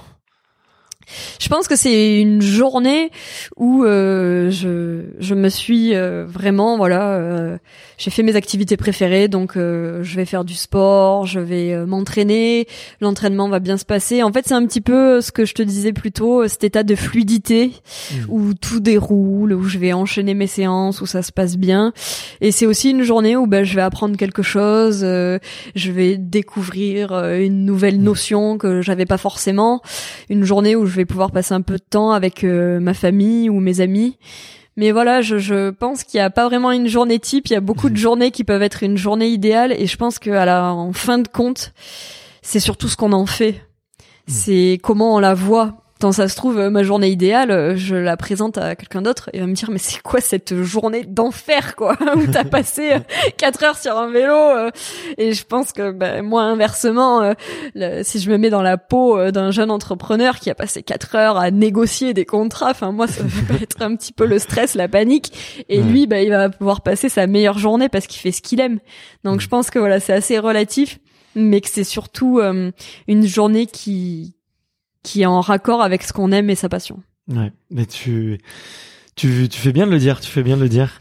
Euh, si tu pouvais euh, faire voir un film et faire écouter une musique à la terre entière, et que demain matin en se levant, il devrait regarder ce film et il devrait écouter cette musique, qu'est-ce que tu, qu'est-ce que tu leur mettrais? Alors c'est une question qui est pas évidente. Je, moi, je regarde beaucoup de documentaires et euh, je, même, je, c'est quasiment que ce que je regarde. Donc, euh, s'il y avait un documentaire euh, que je devais recommander et on en a parlé un petit peu plus tôt, Ouais. c'est le documentaire Rising euh, Phoenix qui était euh, sur Netflix et euh, qui en gros euh, raconte l'année euh, des Jeux paralympiques de Rio et qui suit euh, le profil de différentes personnes et différentes athlètes. Et moi, ça m'a vraiment foutu une claque ce reportage. Ça m'a permis de me rendre compte euh, de beaucoup de choses et je l'ai trouvé, enfin, hyper émouvant. Enfin, moi, j'ai j'ai chialé tout le long, hein, clairement, de voir ces histoires, ces parcours. Et je trouve que souvent, euh, on a tendance à se dire, oh non, c'est pas possible, moi, je peux pas y arriver, moi, j'ai pas ce qu'il faut, ou, euh, petit peu se dénigrer. Et, et en fait, je pense que non, on a tous ce qu'il faut. Et quand on voit ces athlètes-là qui se battent pour leur sport, enfin, c'est juste énorme. Donc ça, ça serait euh, le, le documentaire, le, enfin le film, du moins à regarder. Et De musique, très belle valeur, très très belle valeur. Donc, euh, et musique, c'est j'en ai tellement, euh, j'écoute tellement de choses variées. Ça va du disco, la funk, le jazz, le metal, euh, plutôt old school. Enfin, vraiment, euh, ça passe partout. Mais du coup, bah, je vais être euh, obligée de placer une de mes musiques euh, favorites que j'écoute euh, notamment pour me motiver euh, ou à l'entraînement, qui est un titre de Iron Maiden. Je mets celui-là parce que je sais que ça parlera un les passionnés, euh, ça leur parlera direct. Ceux qui connaissent pas, euh, bon ben au moins vous découvrirez. Si vous aimez pas, je suis désolée. et le titre c'est Run to the Hills. ouais. Et moi je la trouve hyper entraînante et motivante. Donc elle changera pas votre vie, mais euh, au moins ça pourra peut-être vous faire découvrir ce groupe. Eh ben écoute, moi je, je me le note de me la réécouter. Ça fait très longtemps que j'ai pas raconté du du Iron Maiden, donc euh, j'ai écouté du Metallica il y a pas longtemps. Je me suis refait le, le concert symphonique avec euh, l'orchestre philharmonique de Tokyo, je crois. Ouais. Il est incroyable ce concert. Euh, mais euh, du coup, ok, merci pour euh, pour la recommandation. La toute dernière question, c'est de savoir si tu pouvais passer le micro à un sportif ou une sportive de ton choix, euh, ou d'ailleurs euh, quelqu'un d'un peu moins sportif. Euh, qui est- à qui tu tendrais le micro et qui est-ce que tu choisirais euh, pour un prochain épisode du podcast extraterrien? Alors du coup je vais commencer par euh, essayer de t'aider à réinstaurer la parité homme-femme en te C'est recommandant. prévu, euh, j'ai pas besoin de toi, pas, non mais du coup j'ai j'ai j'ai Mais tu as deux, raison, Tu as raison parce que les femmes citent des hommes. Ben moi je vais te citer les deux. Au moins il y a pas de jaloux. Mais vraiment, je te le dis, hein, les, les- la majorité des femmes citent des hommes et tous les tous les hommes citent des hommes, quasiment tous. Et il y en a très peu qui vont faire le chemin arrière. Donc euh, vas-y, fais-le. Donc euh, je vais te recommander trois personnes. Comme ça en plus tu vois je te laisse le choix. La première personne que je te recommanderai, elle s'appelle Clara Coponi. C'est Ouais. une cycliste euh, professionnelle en vélo de route qui a la particularité de faire de la piste.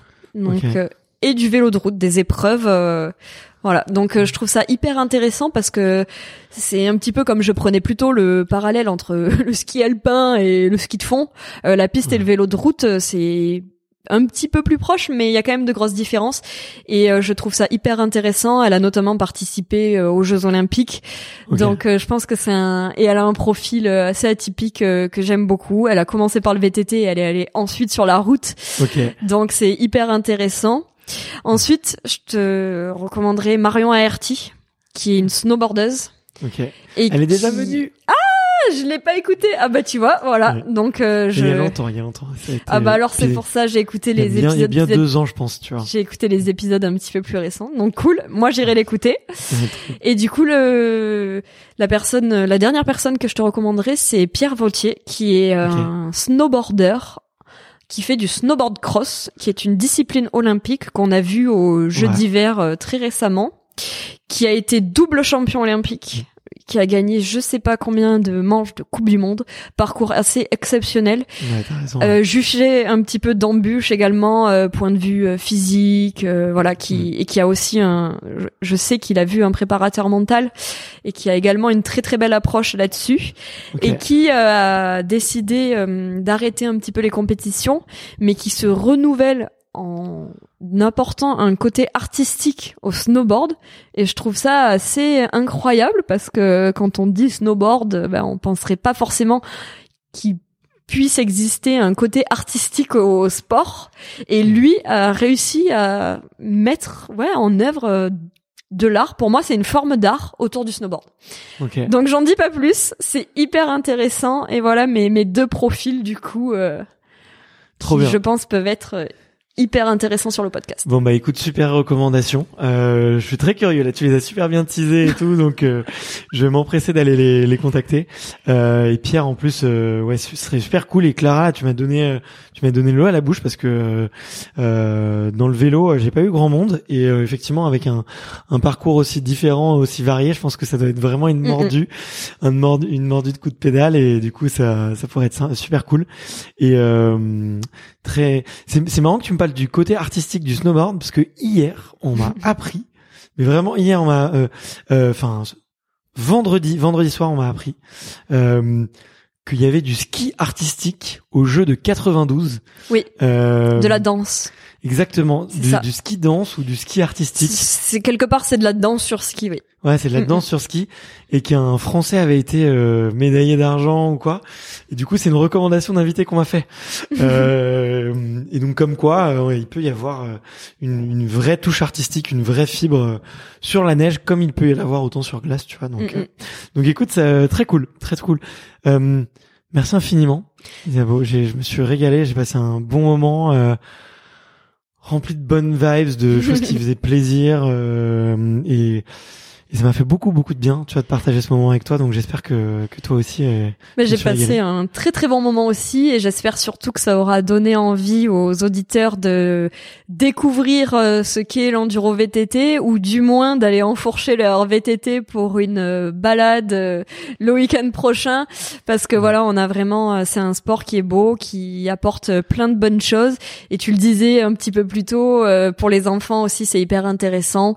Les filles c'est pareil, euh, n'ayez pas peur parce qu'on a souvent cet a priori non le VTT c'est hyper cool. Faites-vous plaisir et voilà, Mhm. moi j'ai passé un très bon moment et si j'ai pu mettre un petit peu en lumière mon sport, j'en suis ravie. Mais trop cool. Merci beaucoup. Merci à toi. Salut. Merci d'avoir écouté cet épisode jusqu'au bout. Si vous êtes encore là, c'est sûrement que l'épisode vous a plu, donc n'hésitez pas à le faire savoir autour de vous et à vous abonner pour ne louper aucun épisode. J'ai mis tous les liens dans la description, donc n'hésitez pas à y jeter un coup d'œil. Et sinon, moi je vous dis à la semaine prochaine pour une prochaine interview. Ciao